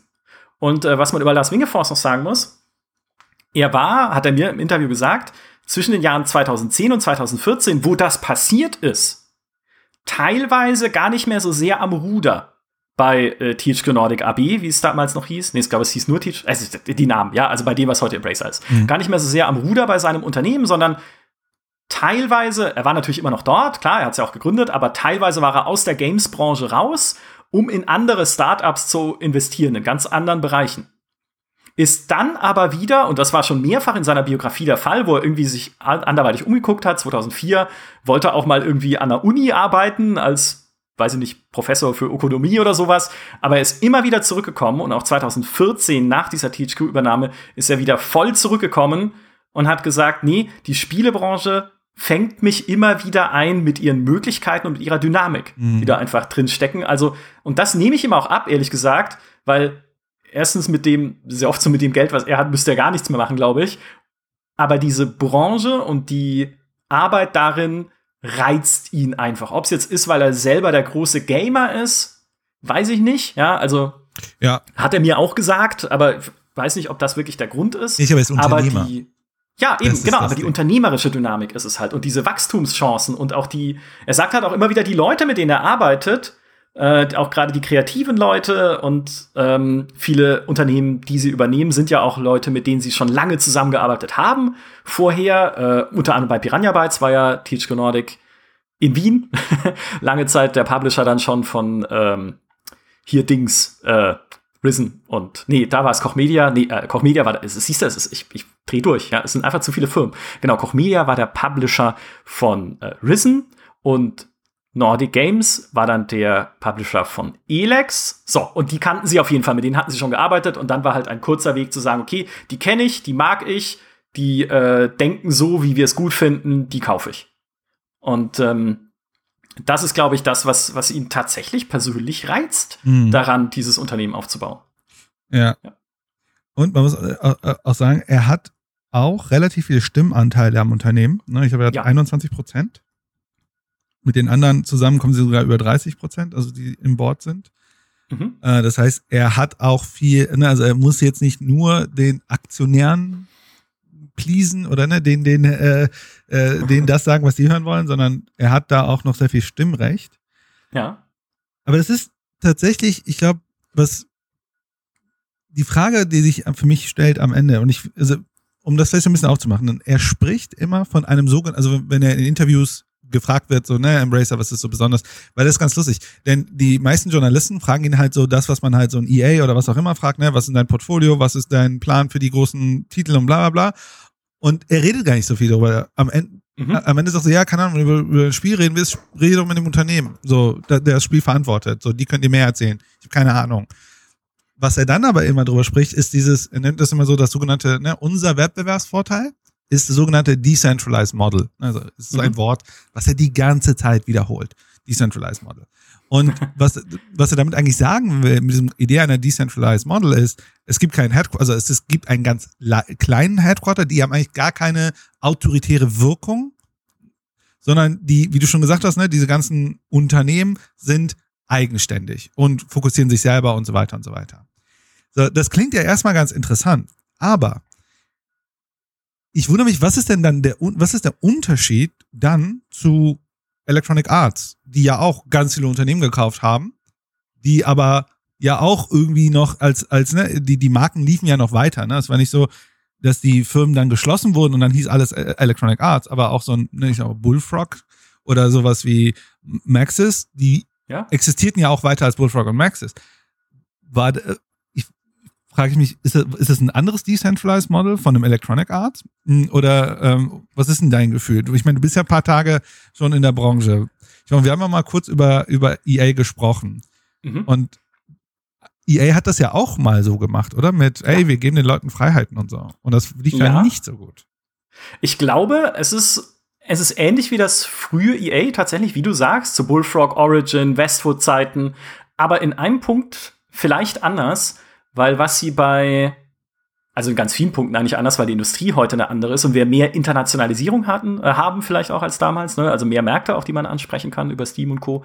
Aber was, glaube ich, was EA damals falsch gemacht hat, haben wir uns ja dann auch Richard Garriott, ne, der ehemalige Origin-Chef oder der Louis Castle von Westwood und so, tatsächlich selbst gesagt, sie haben uns Geld gegeben und gesagt, baut die Spiele eurer Träume, aber es gab kein Controlling, also oder keine, äh, nicht im buchhalterischen Sinne, sondern niemand, der aufgepasst hat, dass wir dieses Geld auch vernünftig ausgeben.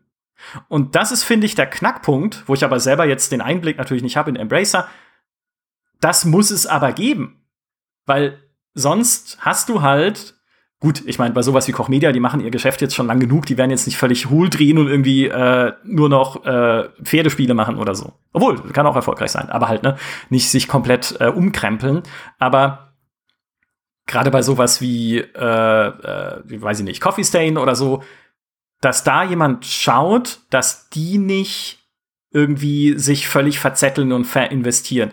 Und vielleicht ist der Unterschied, Embracer hätte vielleicht Firmen wie Origin oder Westwood oder so nie eigenständig arbeiten lassen oder also ich also nicht nicht so als eigenständigen Geschäftsbereich geführt, sondern übernommen zwar, aber dann aufgehängt unter einem Publisher, also unter THQ Nordic, unter Koch Media, unter vielleicht auch Coffee Stain, also unter einem Unterunternehmen, was unternehmerisch denkt, um sie halt zu kontrollieren und zu führen, nicht direkt über Embracer, aber bei Koch Media sitzen dann natürlich erfahrene Producer und erfahrene Projektmanager, die dann genau draufschauen, was diese, diese Entwicklerstudios machen. Mhm. Also ich glaube, der, der Unterschied ist ähm, zu diesem frühen EA, die Übernahmen von EA oder auch von anderen ähm, in der Spielebranche waren oft Übernahmen von einzelnen Studios und Embracer versucht halt die Übernahme von einzelnen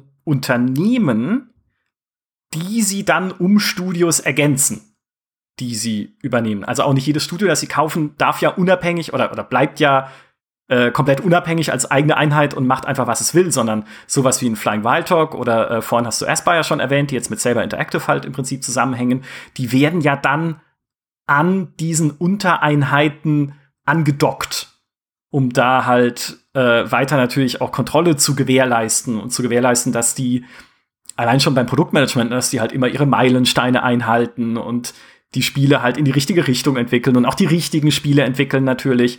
Ähm, die Marktforschung stimmt und so, dass sie gucken, wo sind äh, unsere Nischen und sowas. Und das ist, glaube ich, das ist der Unterschied. Mhm. Also, dass er halt wirklich guckt, okay, und das ist ja das, was er auch sagt, ne, ich suche mir halt Leute, die einen größeren Blick auf den Markt haben und nicht nur auf ihr eines Traumspiel. Also nicht nur die rein Kreativen, die brauchst du absolut, klar. Also, ne, ich meine, äh, ohne Kreative, dann machst du halt jedes Jahr Assassin's Creed oder so. Aber es muss auch die anderen geben, die das Ganze halt in wirtschaftlich sinnvolle Bahnen lenken. Mhm. Und das ist für ihn, glaube ich, sehr, sehr, sehr wichtig. Und das ist anders, als es früher war bei den, bei den großen Publishern. Mhm.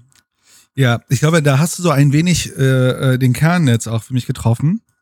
Aber mhm. auch den, du hast Raum aufgemacht, wo ich jetzt sagen würde, was ich auch kritisch sehe. Ja. Also, ich glaube, das, was du beschreibst, das sehe ich ähnlich. Ne? Also ich wenn wir mal irgendwann mal über Electronic Arts reden können und ich im Grunde meine persönliche therapeutische Verarbeitung habe mit Electronic Arts, ähm, okay. wäre im Grunde, also so wie ich das auch verstanden habe, was halt genau das, ne? wir kaufen Leute, geben denen Geld und sagt, macht. Aber am Ende sind sie nicht verantwortlich, also ne, das ist nicht ihr Ding, ne? Also im Grunde, am Ende kaufe ich ein paar Leute, gebe denen Geld und sage, bau mal was für mich. Und ja. ich habe, der Unterschied ist äh, nicht im Sinne von, äh, bau mal was für mich, sondern im Sinne von, mh, also in, in Management-Sprache, was ja alles irgendwie geenglischt wird, sagen wir, die haben Ownership, ne? Die haben die, die, die Ownership ist ja nicht, die gehört denen das, aber die haben ein Gefühl für, das ist auch meins, ne? Und meine Wirkung ja. und dann auch so, auch wieder ein englischer Begriff, sogenanntes Skin in the Game, ne? Also sozusagen, man hat einen ein Beitrag in diesem ganzen Ding. Ähm, genau, und das ist, glaube ich, das, was damals äh, äh, ähm, wahrscheinlich, wenn wir mal, die Analyse haben wir noch nicht gemacht, aber Electronic Art hat, äh, Arts hat gefehlt hat. Ne? Es, ist, es war, am Ende waren das halt Leute, die waren, ich sag mal Anführungsstrichen, Angestellte und die sollten das machen und dann, ja, wir geben den Freiheit, aber es fehlt dieses Unternehmerische und dieses, und dieses Unternehmerische, wie entsteht denn das? Das entsteht ja in dem Moment, wo ich Freiheiten habe zu agieren, also mhm. im Grunde Autonomie habe und Autonomie heißt aber auch gleichzeitig, Autonomie hat einen Preis. Ne? Autonomie bedeutet zum einen, ich äh, habe Verantwortung oder Rechenschaft sogar, um noch ein schwereres Begriff zu benutzen. Und ich habe ähm, äh, äh, äh, ja dieses Ownership, ne, dieses ich kann da, danach handeln. Äh, aber das bedeutet auch, ich muss ja auch die Wirkung spüren meiner Handlung. Und ich glaube, das gab es bei Electronic Arts scheinbar weniger. Aber wenn man ein Unternehmen bauen möchte, wo dieses Entrepreneurship stattfindet, da muss man sich natürlich die Strukturen angucken, dass Leute das auch tun. Und ich meine, wir hatten in der, unserer ersten Folge mit Valve genau das. Ne? Valve ist ein Unternehmen, was genau nach dieser Logik gebaut ist, und zwar in einem sehr radikalen Ansatz, dass mhm. niemand dir sagt, was du tun sollst. Denn die, das Problem bei jemand sagt, was du tun sollst, da findet ja schon eine Bewertung, eine Verwertung statt. Äh, und so kannst du ein Unternehmen bauen, was halt radikal darauf basiert, ne, auf diesem unternehmerischen Gedanken. So, aber das, was du gesagt hast, trifft eigentlich für mich auch wiederum den Kern. Die Frage ist ja auch, das Ding ist, warum sind denn Unternehmen nicht? Also jedes Unternehmen war ja mal un äh, unternehmerisch, äh, Entrepreneur sozusagen, weil sie haben ja irgendwann angefangen. Ne? Da gab es den Gründer und die haben damit angefangen. Und ich glaube, in ganz vielen Sendungen, worüber wir gesprochen haben, war ja auch ein Teil der Analyse, wie sehr ist, sind, ist die Führung Management, ne? sowas wie äh, 2K Games, ne? sehr, sehr klassisches Managementverständnis, oder wie sehr ist die Führung so unternehmerisch oder sogar so richtig, äh, äh, äh so, das gehört denen. Also ich glaube, mhm. für mich eine der besten Beispiele von einem Unternehmen, was, obwohl das schon sehr Jahre lange existiert, ist es so tief verankert, ist immer noch Nintendo. Wenn wir uns die Episode angucken, wie, wie sehr sich das wie ein Familienunternehmen anfühlt. Ähm, und, aber die Frage ist halt, das geht aber oft ja verloren. Und oft ja. geht dieses, geht das ja verloren über Größe. So, das bedeutet, wenn du ja wächst, also sind wir mal Gearbox. Gearbox sind 400 Leute. Und jetzt kauft Gearbox, ne, man kauft jetzt ein weiteres Unternehmen und packt die da drunter. Woher bin ich mir denn sicher, dass dieses Unternehmen, was ich jetzt unter Gearbox stelle, ne, dieses Studio, auch so agiert? Und am Ende wird's ja nur, also es wird ja, also du, du, verla du verlagerst ja nur dein Problem. So, am Ende ist, sind, keine Ahnung, dann ist das Gearbox-Team oder das Koch-Media-Team oder wer auch immer, THQ, sind 2000 Leute. Das ist ja dann keine, wer ist denn dann noch unternehmerisch? Äh, und ich glaube, das ist für mich die große Frage. Ja, ich verstehe ihr Modell. Und ich glaube, es ist spannend. Es ist für mich nicht so, also sagen wir mal, es sind einfach nur Portfolios von Unternehmen, die wiederum im Grunde geclustert werden. Ist es für mich nicht so radikal neu. Sowas gibt es schon sehr lange. Mhm. Aber, und das ist ja so ein bisschen mein Glaube, ist, wie weit treiben sie diesen Gedanken? Wie weit treiben sie, dass sie ein Studio kaufen mit zehn Leuten und dieses Studio ist genauso ein Entrepreneur-Team. Sie sind eine eigenständige Gesellschaft, die werden nicht assimiliert, die müssen keine Reporting-Lines haben. Sie haben Verantwortung, dass die, ich benutze mal wieder ein englisches Wort, viable sind. Also, dass sie lebensfähig sind. Dass sie nicht darauf angewiesen sind, an einem Geldhaken zu leben, sondern müssen sie sich selber darum kümmern, dass sie in diesem Netzwerk Embracer Group die Leute finden, die Projekte finden, vielleicht sogar ein Kapital finden oder am Markt das Kapital oder ne, mit Kunden was verkaufen, dass sie lebensfähig sind. Aber sie, sie, sie, sie entscheiden selber ne, und, und, und äh, handeln selber und am Ende auch ne, partizipieren sie an dem Wert, den sie geschaffen haben. Und wenn das der Fall ist, würde ich sagen, dann wird super spannend. Denn dann baut er gerade ein Netz, ne, wenn wir sagen wir 150 Projekte, die meisten davon werden scheitern, aber mhm. was, wenn so riesen Knüller-Hits dabei sind, die plötzlich durch die Ecke schlagen, weil wieder irgendein äh, Event stattfindet, wie eine globale Pandemie, und dann plötzlich ganz viele meiner Dinger, die vielleicht normalerweise so, ja, keine Ahnung, ob sie erfolgreich sind oder nicht, plötzlich erfolgreich werden. Und wenn er das tut, wenn er diese, wenn er das Radikalmodell fährt, dass sogar das nicht nur aufhört bei einem, äh, bei einem, bei einem Randy oder so, ne, oder bei den CEOs der, der, der, der, der Top-Gesellschaften, sondern das durchgereicht wird sogar bis auf den Mitarbeiter, der dort arbeitet, bei, bei einem Gearbox und so weiter. Dann hat er ein sehr radikales Modell geschaffen, wo im Grunde er ein Netzwerk hat, wo Leute unternehmerisch handeln können und dann halt ganz viel Zufall passieren kann, der dann Erfolg, erfolgsversprechender ist, als ich arbeite sehr, sehr lange an drei Triple oder fünf AAA-Titeln und ja, und dann verkacken die alle und dann habe hab ich wieder einen riesen Business Risk, sondern ich habe ein Netzwerk von ganz vielen Mikrowetten am Laufen und ja, da ist auch mal ein AAA-Produkt dabei oder zwei, aber am Ende will ich das nächste Wahlheim haben oder so. Ne? Ja. Zufälligerweise haben sie ja ein Wahlheim in dem Netzwerk. Von daher ja. Glück gehabt. Und das ja, ist halt die spannende Frage. Ne? Also es gibt es gibt ein ganz es gibt ein Zitat von ähm, von einem berühmten äh, Private Equity Person, die meinte: Zeig mir deine Incentive Struktur und ich zeig dir, was rauskommt. Eine Incentive Struktur ist im Grunde wie wie ähm, wie äh, vergüte ich Mitarbeiter, ne? welche Motivationsdinger, ne? welche Loop welche äh, Loop Spiralen gebe ich denen, damit die äh, weitermachen. Und die Frage ist halt, ne, was ist deren Incentive Struktur auf allen Ebenen? So, ne, mhm bekommt der Mitarbeiter am Ende des Jahres einfach nur einen Bonus? Oder ist da mehr, dass er dann wirklich heißt, okay, der hat sich unternehmerisch äh, verhalten? Es hört sich so an, weil er das immer so revolutionär darstellt. Und in Interviews sagen alle so, das ist das radikalste Modell, was ich je gesehen habe, was sie dort machen. Dass es in so eine Richtung geht. Hm. Ja. Genau. Es gibt, glaube ich auch. Es gibt mhm. vielleicht noch eine Sache, die vielleicht äh, auch radikal ist, was er macht, ist normalerweise, das muss man auch, also den Teil hätte ich vielleicht noch vor, voranschieben sollen, ist, äh, die kaufen ja Unternehmen einem Anschlag, das ist ja schon echt krass, ne? Also keine Ahnung, hier mal 13 Unternehmen, Studios und da mal fünf und so weiter. Äh, das ist ja auch verrückt, denn normalerweise, wenn du ein Unternehmen kaufst, integrierst du sie ja und das hat ja hohe Integrationskosten. Und deswegen kannst du ja gar nicht so schnell kaufen, weil immer wenn du kaufst, musst du ja super viel wieder Geld reinstecken, dass du sie in das System integrierst. Mhm. Und ganz spannend ist, wenn man sich anguckt, die haben ja kaum Mitarbeiter auf der Spitze. Also dieses Embracer Group Ding, das hat, sie haben, wir haben kein HR, wir haben kein Marketing, also e, Embracer selber hat kein HR, kein Marketing, keine Einkaufsfunktion. Die haben ein paar Leute, die helfen, dieses Netzwerk aufzubauen. Und das ist natürlich auch immer sehr interessant, dass sie ja wirklich auch jetzt nicht super viel rein, also ich meine, sie machen super viel Akquisition, aber am Ende sagen sie, ey, wir müssen uns darum kümmern, dass die funktionieren und dann dass die in diesem Netzwerk gut miteinander arbeiten können. Und das wäre, mhm. äh, das wäre sehr revolutionär. Zumindest in der Größe. Ja. Aber ich glaube, das fasst es schon ganz gut. Und die Gefahr ist, du hast es ja schon gesagt, ne? Äh, zwei Sachen. Das eine ist, dafür brauchst du die richtigen Leute, weil nicht jeder will unternehmerisch tätig sein. Ne? Hat ja nicht jeder Bock drauf, immer ständig äh, auch diesen vielleicht auch sich selbst gemachten Druck zu verspüren, halt irgendwie das Unternehmen voranbringen zu müssen oder äh, bestimmte Ziele sich auch selbst setzen zu müssen, um zu schauen, okay, wie kann ich beispielsweise weiter wachsen oder sowas. Ähm, also wenn da bestimmte Schlüsselpersonen vielleicht wegfallen würden und wenn die Pitchford oder halt andere Führungskräfte bei den Unternehmen, die sie übernommen haben, dann kann das möglicherweise sehr schnell kippen. Mhm. Warum sie wegfallen, ist ja immer eine Frage. Kann ja sein, dass sie nicht mal selber kündigen, sondern aus persönlichen Gründen oder aus krankheitlichen Gründen oder wie auch immer halt einfach von der Spitze äh, zurücktreten müssen.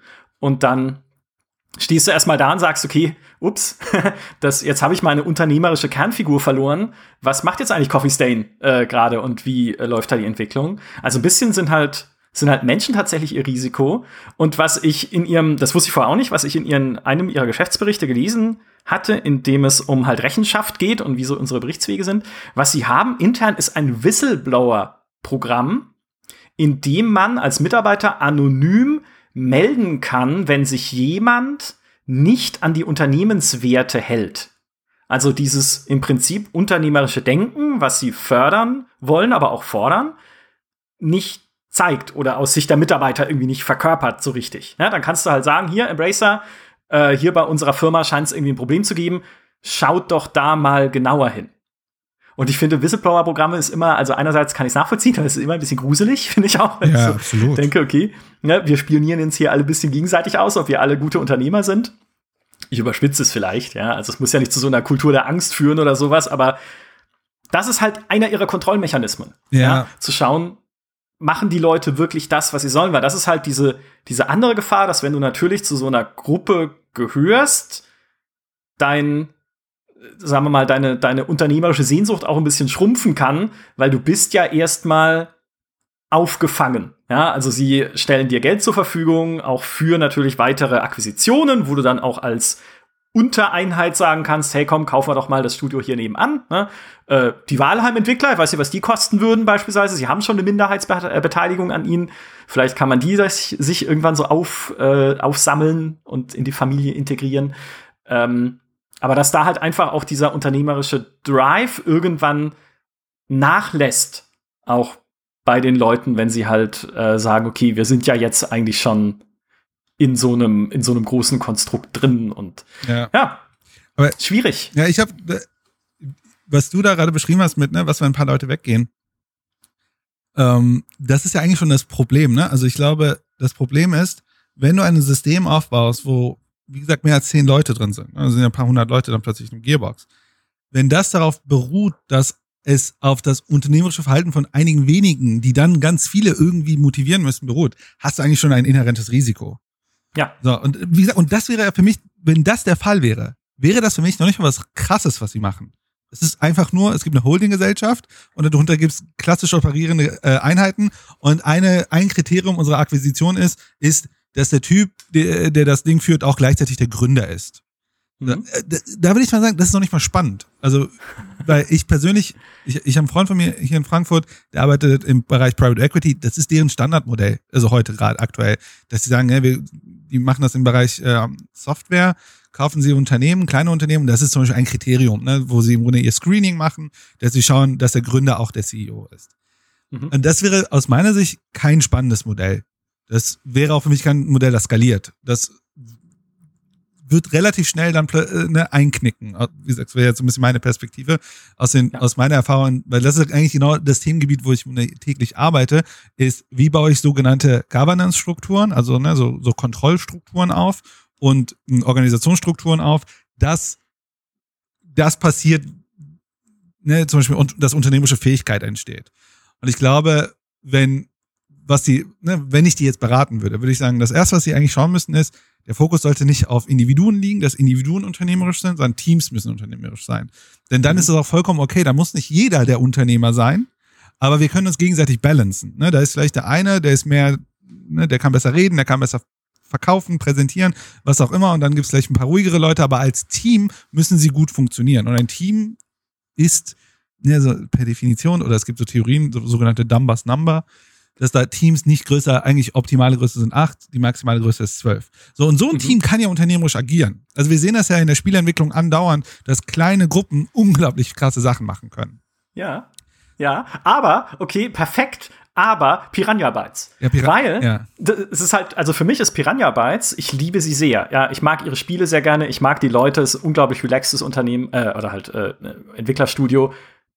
Aber wenn ich also wenn ich mir irgendein Studio beliebig auf der ganzen Welt rauspicken müsste, von dem ich sagen würde, die denken nicht unternehmerisch, dann, dann ist es so ein bisschen äh, Piranha Bytes, ohne jemandem dort zu nahe treten zu wollen. Aber die Spiele, die sie machen, sind oder waren bisher nicht die, die beispielsweise unbedingt auf den globalisierten Markt ausgelegt sind ja. über Steam oder so, ne? Wo sie halt wirklich gucken, okay, was wo können wir uns noch hin entwickeln, weiterentwickeln? Sie haben ja auch immer gesagt, und es ist bis heute so, sie wollen nicht weiter wachsen als 30 Mitarbeiter. Das ist halt ihre natürliche, ihre natürliche Grenze, ihre natürliche Größe und du, du hast natürlich schon die Ambition, dass sie tolle Spiele machen wollen, aber sie haben nicht die Ambition, irgendwie noch mehr sein zu wollen, als sie sind. Und das wird nicht das einzige Team sein auf der Welt, das so denkt. Ich finde es auch überhaupt nicht verwerflich. Ja. Aber da wird es natürlich auch spannend. Auch das ist natürlich Reibung dann zu dem, was halt ein Embracer gerne hätte. Ja, also ich würde gerne bei, äh, bei, bei Piranha Bytes kurz bleiben. Nur eins, äh, falls jemand von Piranha Bytes zuhört, äh, ich habe hundertprozentig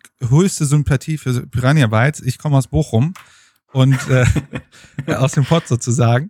Äh, und ich liebe Gothic. Punkt. So. Ja, zu Recht. das ist, einer meiner ersten Rollenspiele.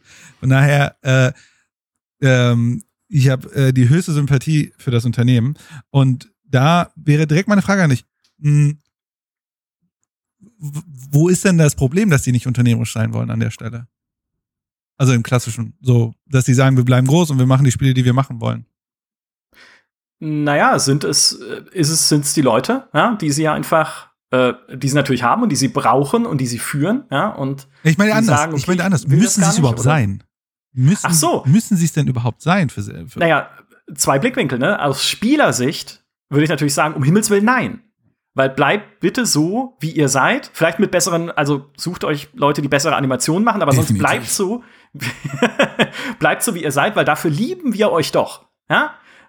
Aus unternehmerischer Sicht würde ich sagen, naja, das nächste äh, Wahlheim kommt von denen nicht. Also übersetzt jetzt natürlich auf Open-World-Rollenspiele, das nächste sagen wir mal, woran auch immer sie gerade arbeiten, aber es dürfte höchstwahrscheinlich Elex 2 sein, weil offenes Ende von Elex und so. das wird diese Firma nicht, also würde ich denken zumindest, so wie sie bisher immer gearbeitet haben, wird das, was sie machen, nicht auf eine neue Stufe heben. Mhm. Sondern es wird weiter das sein, wofür man sie kennt. Das ist interessant. Warum? Also, ich meine, Walheim sind ja auch nur ein paar Leute, ne? Das ist kein Riesenteam. Ähm, warum denkst du, kann denn eine äh, ein Piranha Bytes das nicht auch erzeugen? Ist es, weil sie zu sehr auf das, ich sag mal, hm, ist ganz spannend, weil, weil ich hatte dich gefragt, warum denkst du, ne, warum sollten sie unternehmerisch sein? Und im Grunde, was du ja gesagt hast, ist, weil sie, weil sie auf eine Tradition sich festgelegt haben und diese Tradition nicht verändern wollen. Mhm. Äh, das heißt, äh, dass die sich, äh, und um diese Tradition zu verändern, müssten sie schauen, was will der Markt und dann würden sie im Grunde ihre Produktion dahin anpassen, dass da vielleicht das nächste Spiel, was sie produzieren, nicht wieder das gleiche ist wie vorher, sondern sich den Veränderungen, Gegebenheiten der, der, der, der, ich sag mal, ne, des Marktes angepasst hat. Mm. Und ich, für mich wäre eigentlich die Sache, das sind, sind das sind keine getrennten Dinger. Ich glaube, ähm, ich glaube, dass das, was sie tun, mh, mm, also wenn es für sie relevant wäre, wenn jemand aus dem Team sagt, ey cool, ich hab, wir haben Lust, was anderes zu machen, dass sie das, also sie können das ja machen. Da muss ich jetzt natürlich noch die Prämisse ziehen. Ich weiß natürlich nicht, wie die Struktur innen aussieht. Also wie, äh, wie gesagt, ne, höchste Sympathie für, für die Kollegen. Äh, ne, wie autoritär sind sie im Innen, in der Innenstruktur. Mhm. Ähm, aber so wie ich das verstanden habe, ja nicht so sehr. Äh, mhm. Aber dahin gehen wir ja für mich die Sache, also theoretisch gesehen, könnten sie ja sowas wie Wahlheim produzieren. Ich meine, die Wahlheim-Leute wussten ja auch nicht, dass das Wahlheim-Ding funktionieren wird. Ja. Also könnten sie. Verstehst du, worauf ich hinaus will? Ich glaube gar nicht, äh, ich glaube, diese, diese Anpassung an den Markt hat nicht unbedingt was mit unternehmerisches Unternehmertum zu tun, sondern tatsächlich hat das eher was mit Diversität zu tun. Also wie divers ist diese Gruppe? Denn da könnte man vielleicht, vielleicht, ne, ich versuche so ein bisschen das jetzt irgendwie herzuleiten, dass sie weil sie 30 Leute sind und ich weiß auch wieder nicht, wie sehr im, sie im in, in, in, Innenstruktur, aber sie da vielleicht wenig Wechsel gibt, sich einfach so Traditionen und so feste Muster passiert sind, dass sie im Grunde immer, wenn sie ein Spiel denken, haben sie immer diese schlechte Animation so im Kopf, die sie aber irgendwie cool finden und alle anderen Leute sagen, oh Gott, nein. Mhm. Ähm, und dann wäre die Frage eher, bräuchten sie ja eher mehr Diversifikation in der Gruppe, ne? dass andere Leute mit unterschiedlichen Perspektiven draus sehen. Da sind wir eher in dem Thema Kreativität wahrscheinlich. Ja, also es ist halt die Frage, ja. ja, es ist halt die Frage, wie viel Veränderungsdruck entsteht denn zum Teil? Also gibt es, ne, oder in, die, in diesen Entscheidungsstrukturen auch innerhalb der Gruppe, wo du halt sagst, naja, ähm, wir sehen halt einfach Marktbereiche, in denen wir zu schwach sind oder uns noch weiterentwickeln können. Ja? Machen wir dann oder versuchen wir dann ab einem bestimmten Punkt unsere schon gekauften Einheiten irgendwie dorthin zu bewegen oder kaufen wir doch weiter immer zu in der, in der Richtung? Ja, aber das Ding, worauf ich vielleicht hinaus will, ist, das, was du beschreibst, ist ja extrinsischer Druck. Ja. So, das im Grunde, ne, wir müssen uns, weil der Markt und so weiter. Und ich mhm. würde behaupten, kreative Teams, die auch unternehmerisch agieren, brauchen eine Art intrinsischen Druck. Ne, also ich glaube, ich behaupte jetzt mal, keiner hat Bock, das gleiche Spiel zehnmal hintereinander zu bauen, nur in einem anderen Setting. Und vielleicht mit ein bisschen hübscherer Grafik. Ich glaube, Menschen, also eine Arbeit und das, was wir tun, hat ja, eine, hat ja einen intrinsischen Wert für uns.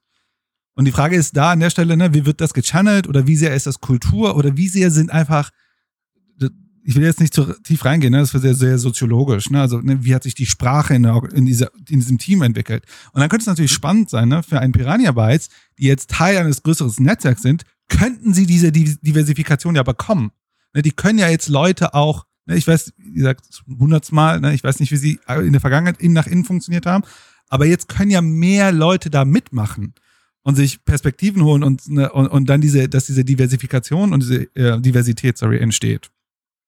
Weil ich glaube, wenn man Innovation erschaffen will, braucht man nicht immer den extrinsischen Druck eines Marktes. Ich glaube, man braucht immer einen Markt.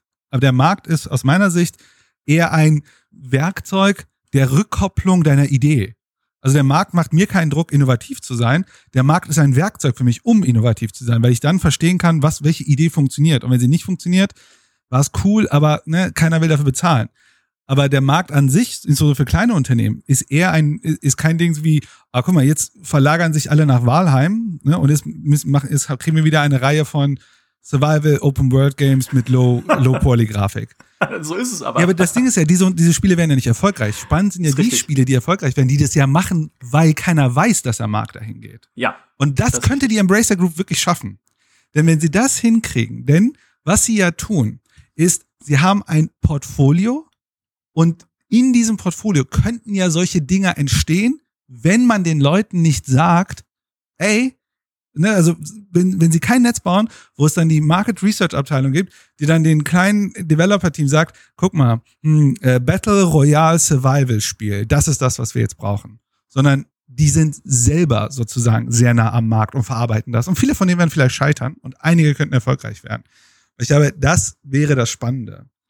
Ja. Ja. Wenn es funktioniert. Wenn es ja. funktioniert. Es ist ja auch, also was ihn ja, wenn wir uns die ganze Gruppe oder beziehungsweise halt alle Spielemarken anschauen, die ihnen gehören, was ihnen natürlich fehlt und weshalb sie ja auch darauf zählen müssen, was du gerade gesagt hast, ist, sie haben natürlich keine Cash Cow. Ja, also sie sind halt einfach nicht Activision, die ihr Call of Duty haben oder Electronic Arts mit ihrem FIFA oder so, sondern sie müssen sich halt das, was sie erlösen, zusammenpuzzeln aus ganz vielen mittelgroßen Marken. Ein paar werden dann auch mal ein bisschen größer, äh, aber sowas wie Metro Exodus ist für äh, Embracer oder halt dann in dem Fall für äh, Koch Media schon AAA Maximum, ne, was sie so anpeilen können momentan. Und dann gibt's halt noch so Spiele wie Knights of Honor 2 oder ein Biomutant, wo man sagt, ja, das ist halt sehr gute Mittelklasse. Hoffentlich, ja, wenn sie am Ende gut werden. Gab ja da auch Probleme, gab lange Funkstille und sowas, mussten beide Spiele verschieben. Oder beziehungsweise haben wir auch lange nichts von gehört dann, immer wieder phasenweise. Aber es gibt halt nicht so dieses, dieses One-Brand, ne, oder so diese, diese paar Marken, wo man sagen kann, wenn wir die weitermachen und wenn wir uns darauf setzen, dann haben wir richtig viel davon. Und ich glaube aber, oder ich, zumindest eine Möglichkeit wäre, dass sie sagen, wir wollen aber dahin kommen. Weil das gehört ja auch ein bisschen zu ihrer, zu diesem eskalierenden äh, Spieleentwicklungsmodell, was sie verfolgen. Ganz der Anfang war natürlich bei THQ Nordic zu schauen, hey, welche Marken können wir denn wiederbeleben? Welche können wir zurückbringen? Ein Darksiders, ein Spellforce, ein Titan Quest. Ne? Und dann zu schauen, okay, wie gut kommen die an mit, mit den Remasters, die wir beispielsweise gemacht haben. Und die, die gut ankommen, werden weiter ausgebaut. Also für Titan Quest Anniversary Edition gibt's mehr Add-ons. Für Darksiders machen wir Versionen für andere Plattformen und Ableger, wie das Darksiders Genesis, was es auch für Switch gibt. Und dann gucken wir auch noch alte Marken an wie in Gothic und da machen wir dann Remake. Und wenn das gut läuft, dann können wir das vielleicht weiter aufbauen. Aber es ist alles, es sind alles Dinge, die erst aufgebaut werden wollen und an denen sie momentan bauen. Und die Frage ist, ist der, sagen wir mal, der erstrebenswerte Endzustand, und das hatte ich Lars Wingeforst damals auch gefragt, nicht der, dass man am Ende dastehen will und sagen, hey, wir haben hier unsere 5, 6, 7 wirklich erfolgreichen Marken. Wir haben daneben 5, 6, 7 Teams, die an wirklich viel, oder vielleicht auch mehr, ne, die an wirklich vielversprechenden Experimenten arbeiten, so wie es bei Ubisoft intern ja auch passiert oder wie es äh, EA beispielsweise mit seinem Indie-Programm macht, mit EA Origins, wo man einfach sagt, okay, da haben wir ganz viele kleine Teams, die wir unterstützen, weil sie vielleicht etwas ganz Besonderes schaffen, was uns, äh, was wir dann, worauf wir weiter ausbauen können. Aber den Punkt hätte Embracer halt Stand jetzt noch nicht erreicht. Mit Borderlands, wenn es ihnen tatsächlich gehören würde, das könnte sowas sein, ist aber auch eher so, also so für mich gefühlt jetzt auch eher so hohe Mittelklasse, sage ich mal, nicht so die, die ganz hohe Kunst des AAA-Spiels. Ähm, aber die, da fehlt mir halt noch ein bisschen die Perspektive. Wenn es das ist, was sie wollen, ist es diese Entwicklung die sie auch wirklich hinkriegen können. Und Lars Wingefors hat da, als ich ihn im Interview gefragt habe, dazu nur gesagt, naja, nee, was ihnen halt, das ist, das ist gar nicht ihr Business Model, das kann EA machen und das kann Activision machen und davor hat er allergrößten Respekt. Aber er findet, in diesem Markt ist halt noch Platz für so viel mehr, hat er auch recht.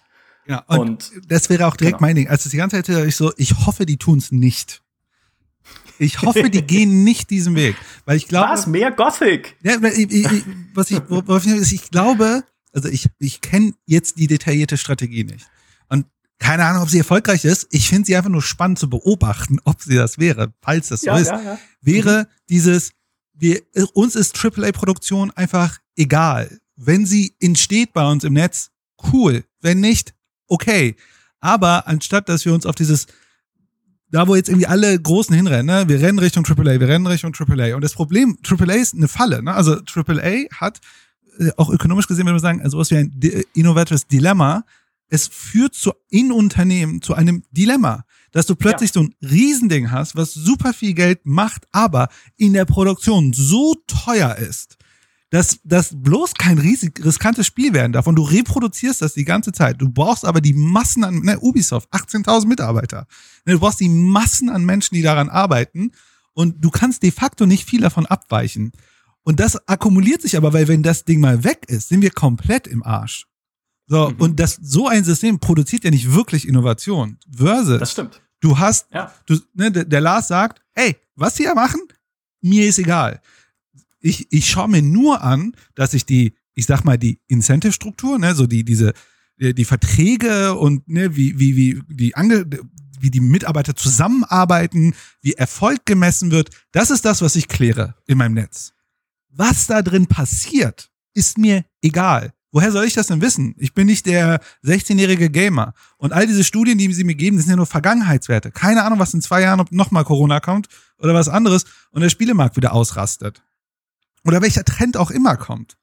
Mhm. Und dann zu sagen, ja, warum soll ich denn dann, keine Ahnung, 8 Milliarden für einen Bethesda ausgeben? Habe ich ja nur ein Ding in meinem Portfolio liegen. Okay, das sind ein paar Spiele, aber das diversifiziert ja mich nicht für, un, für, für diese Unsicherheit. Also kaufe ich mir ganz viel A, Double A, Triple B, I don't know, ne? Also Startups und so weiter. Und das ist die Schie- Schiene, die ich bediene. Klar, da kommen die, ich sag mal, Journalisten, no offense, ne? Aber, oder die Analysten und sagen, ja, aber wie willst du denn da mit Activision mithalten? Wie willst du denn da Triple A machen? Wie willst du denn die Masse erreichen? Und er denkt sich die ganze Zeit, will ich gar nicht.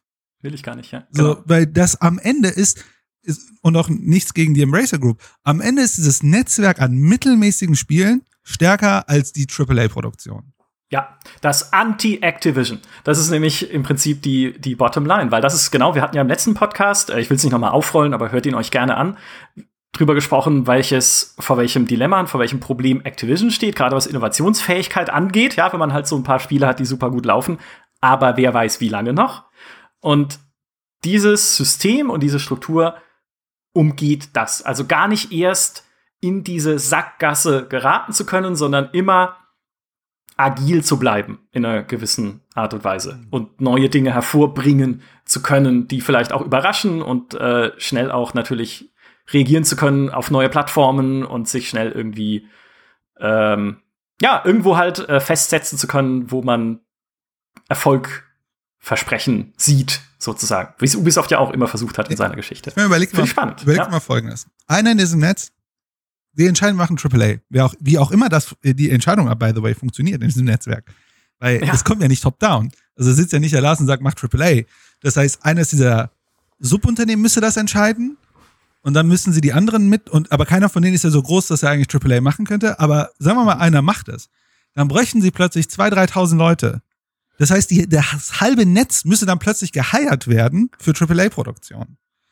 Und das würde ja die gesamte Strategie kaputt machen, was die sich ja eigentlich vorgenommen haben. Ja. Und ich glaube, diese, dieses, ich sag mal, wenn das, also wenn das die Strategie ist, zu sagen, wir wollen nicht unbedingt AAA, zumindest nicht die, wo x tausend Leute und hunderte Millionen Budget draufgehen, um, um sechs Jahren GT, GTA 6 rauszubringen, ähm, sondern ne, dieses andere, was wir gerade diskutiert haben, das wäre, das wäre tatsächlich eine spannende Strategie. Ähm, und zwar äh, spannend dahingehend, weil das in dieser Größenordnung neu wäre, ne, mit sechs, äh, vier bis 7.000 Mitarbeitern. Ähm, aber ne, es gibt immer noch, es gibt ja noch ein weiteres Risiko, ist natürlich so dieses, ähm, du hast halt einen Haufen Leute dort sitzen, die sind nicht wirklich integriert miteinander und das natürlich ganz unterschiedliche Kultursysteme und Sprachen und das könnte, ne, das sind ja auch Herausforderungen, das wie gut funktioniert, denn er sagt ja, also ich glaube, was er baut, ist, er sieht die Embracer Group ja im Grunde als so eine Art Plattform für Geld und für Austausch. Und er nennt das immer so, er nennt die Dinger Soft Synergies. Ne? Es gibt so weiche Synergien. Keine Ahnung, wie sie das machen. Ne? Wir hatten ja mal in der Ubisoft-Folge gesprochen, da gibt es ja dieses Knowledge-Team. Und bei Ubisoft war es jetzt nicht so erfolgreich. Also, das ist ja, sie sind erfolgreich, aber ich meine, es reproduziert immer die gleichen Spiele. ja. Äh, aber genau, ne, ähm, wie das funktioniert, das ist natürlich interessant. Und dann im Grunde hast du ein Netz an, an Unternehmen, die dann dieses, diese Plattform nutzen. Aber die Frage ist, wenn du im täglichen Geschäft bist, ne, wenn die einzelnen Studios und die Teams da sitzen, wie sehr nutzen sie das wirklich? Ne, also wie viel, weil das müsste ja so aufgebaut sein, dass es echt Mehrwert bringt, dass ich dann super einfach mit dem Kollegen in, keine Ahnung, in Texas kommunizieren kann und er mir helfen kann. Weil wenn ich jedes Mal in diesem Netzwerk Leuten erklären muss und dann irgendwie müssen wir eine eigene Sprache finden und dann irgendwie Interaktion finden und Kanäle finden, dann wird es keiner nutzen, weil es so aufwendig ist und dann ich sage, okay, naja, scheiß drauf, wir machen das lieber selber. Weil das ist ja mhm. das andere mit der Synergie. Und die Frage ist halt, wie gut lösen sie das? Das nennen wir in der Ökonomie Transaktionskosten. Also wie ja. niedrig sind die Transaktionskosten im Sinne von, ich suche Leute und dann finde ich die, die mir helfen können. Und wie leicht ist es dann auch wirklich mit denen zusammenzuarbeiten? Ja, ich glaube, das machen sie noch nicht viel. Weil die, äh, der Clemens Kundratitz, der Geschäftsführer von Koch Media, hat es ja auch jetzt bei der letzten Pressekonferenz äh, oder bei ihrem letzten äh, Earnings Call so gesagt. Synergien, äh, es gibt sie, genau diese Soft Synergies, die du gerade angesprochen hast. Also man hat natürlich Erfahrungswerte, die man austauschen kann in verschiedenen Bereichen. Aber es ist nicht ihre Priorität. Aktuell zumindest, ne, wenn ich ihn richtig verstehe. Also es ist nicht ihre Priorität, Dinge zu zentralisieren, sowieso nicht, weil sie halt dieses föderative Modell haben. Und es ist auch nicht ihre Priorität, diesen, also zumindest hat er jetzt so nicht gesagt, aber ich glaube es aus den Worten zu hören, es ist auch nicht die Priorität, unbedingt diesen, diesen Austausch zwischen den einzelnen Teams geschäftsbereichsübergreifend mhm. zu forcieren, sage ich mal. Die Teams, die in einem Koch Media angeschlossen sind und die in einem THQ Nordic angeschlossen sind, also die in den Unterfamilien sozusagen zusammenkommen, da kann ich mir gut vorstellen, dass die sich auch untereinander sehr viel austauschen. Aber so wirklich konzernweit dieser, diesen Wissenstransfer irgendwie zu suchen, ich glaube, das ist aktuell nicht ihre Kultur. Also das, da halten sie es doch lieber eigenständig. Aber ich, da kann ich mich auch irren, muss ich sagen. Ja, das ist interessant, weil ich habe das anders gelesen. Ah ja, sehr gut. Ich habe dieses, ich habe auch das, das Ding mir angehört und das, wo er auch meinte, Synergien sind nicht unser Fokus. Das hat sich für mich eher angehört, das war auch so ein Investoren-Call, weil normalerweise ist es, wenn du so Akquisitionen natürlich machst, ist immer die Argumentation gegenüber deinen Shareholdern, ne, deinen Aktionären, Synergien. Synergien, Synergien, Synergien, das, weil wir vereinheitlichen, standardisieren und bla bla bla. Und das ist natürlich dann so ein Kontrapunkt, ne? Das ist so überraschend sozusagen, wenn da plötzlich ein Geschäftsführer so sagt, nö, uns sind Synergien egal. Das ist so erstmal so, hä, was hat der da gesagt? Meint er das jetzt ernst? Weil ich glaube, ich, mein, meine Lesart daraus war, dass er deutlich macht, ey, mit uns, wenn wir Akquisition machen, uns ist die Synergie in dem Sinne, dass es eine, einen Konzern gibt, ne, also so eine Art Holding, Top, die alle Prozesse standardisiert und so weiter, das, das worauf wir, ne, worauf die ökonomischen Konzepte keine 30, 40, 50 Jahre lang Wert gelegt haben, das ist uns so egal, denn uns ist dieses Föderationsmodell, dezentrale Modell so wichtig, dass wir darauf keinen Wert legen. Und zwar diese harten Synergien. Ne, mhm. Mit Reporting Lines und so weiter, also so harte Reporting Lines. Wohingegen er ja auch über diese Soft Synergies gesprochen hat. Und das ist für mich der spannende Teil. Wie läuft Soft Synergy ab? Also ist es so eine Art, keine Ahnung, einmal die Woche oder einmal im Monat gibt es so ein Meeting-Call, wo dann alle mal dabei sind und die meisten Leute langweilen sich.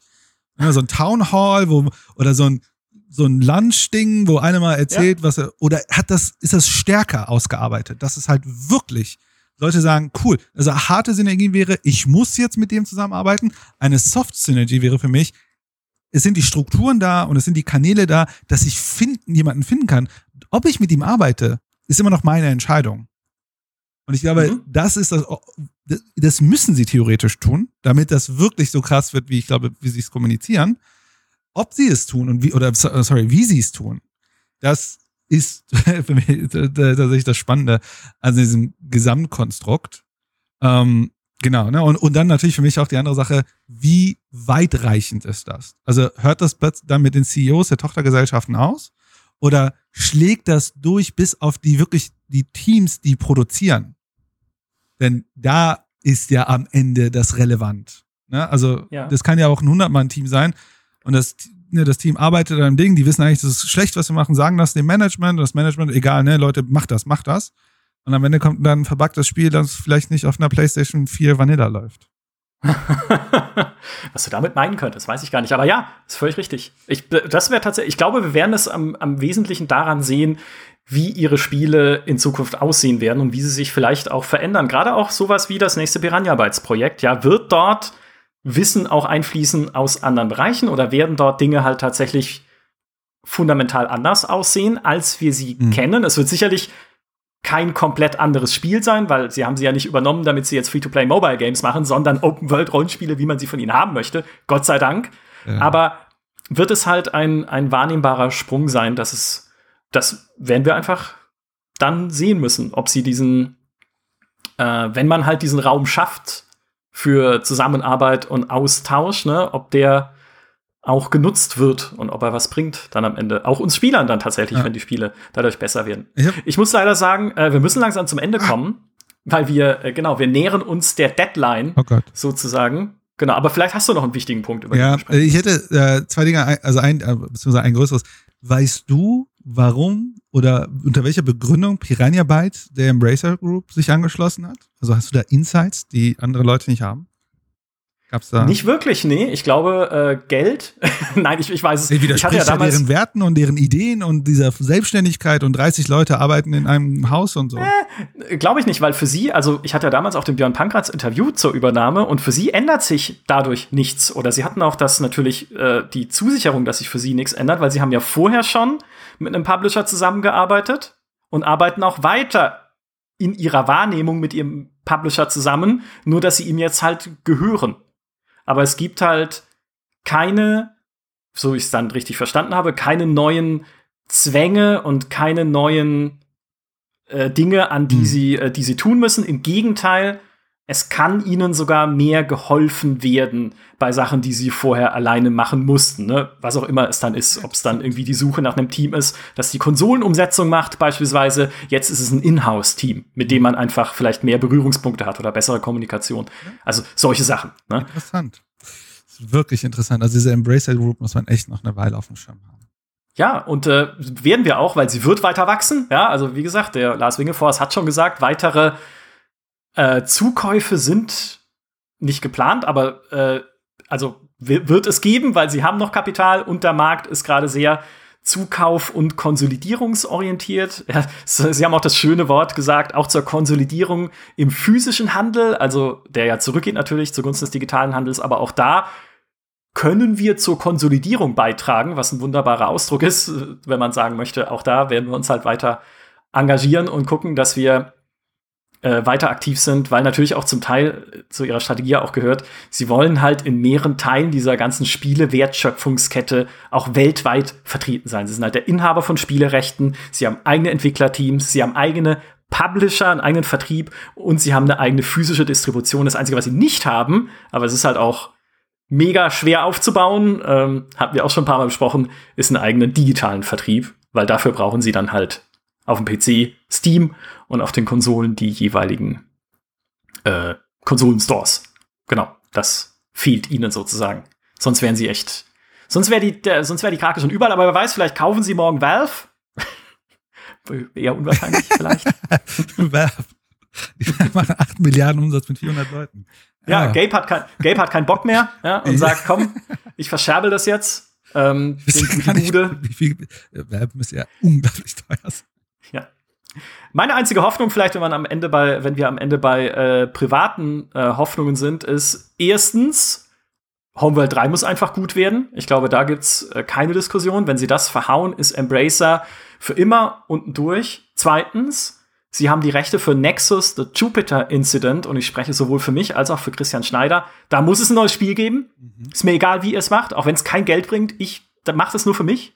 Und sie müssen unbedingt, auch dafür haben sie die Rechte, Silver fortsetzen, das Action-Rollenspiel. Und zwar unter dem Deep Silver Label. Da wäre es nämlich Deep Silver Silver. Und das sind meine drei Wünsche an die Embracer Group. Es bleibt spannend. Bin sehr, bin sehr gespannt auf die Zukunft Sehr dieser cool. Gruppe. Vielen Dank, Human. Das war wieder ein sehr erhellendes und spannendes äh, Gespräch über ein, deswegen ist es auch eine sehr lange Folge geworden, über ein sehr umfassendes und umklammerndes Unternehmen. Wahnsinnig, wie viel da drin steckt und Wahnsinn, wie viele, also wenn ich den Lars Wingefors jemals wieder in ein Interview kriege, weil ich glaube, er war letztes Mal ein bisschen missgestimmt, dass das letzte Interview nicht erscheinen konnte aufgrund des technischen Problems. schade, weil er hat sich ja extra die Zeit für mich genommen und ich fand es auch sehr, sehr schade und ähm, habe mich auch sehr dafür entschuldigen müssen, dann leider, dass es nicht passiert ist. Aber wenn ich ihn mal wieder vor eine Linse oder ein Diktiergerät kriege, dann habe ich jetzt ganz viele Fragen, die ich ihm noch zusätzlich stellen kann zu dem, was er da eigentlich treibt in Karlstadt in Schweden, wo ihre Haupt, ihr Hauptsitz ist von Embracer. Vielen, vielen Dank, Human. Es war ein großer Spaß. Ja. Vielen lieben Dank an alle, die uns zugehört haben. Und bis zum nächsten Podcast. Macht's gut. Tschüss. Adios. Ciao.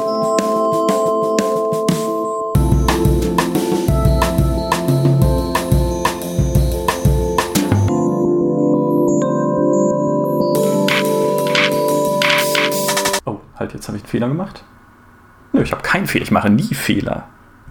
Ich irre mich nie, außer das eine Mal. Da dachte ich, hätte ich mich getäuscht.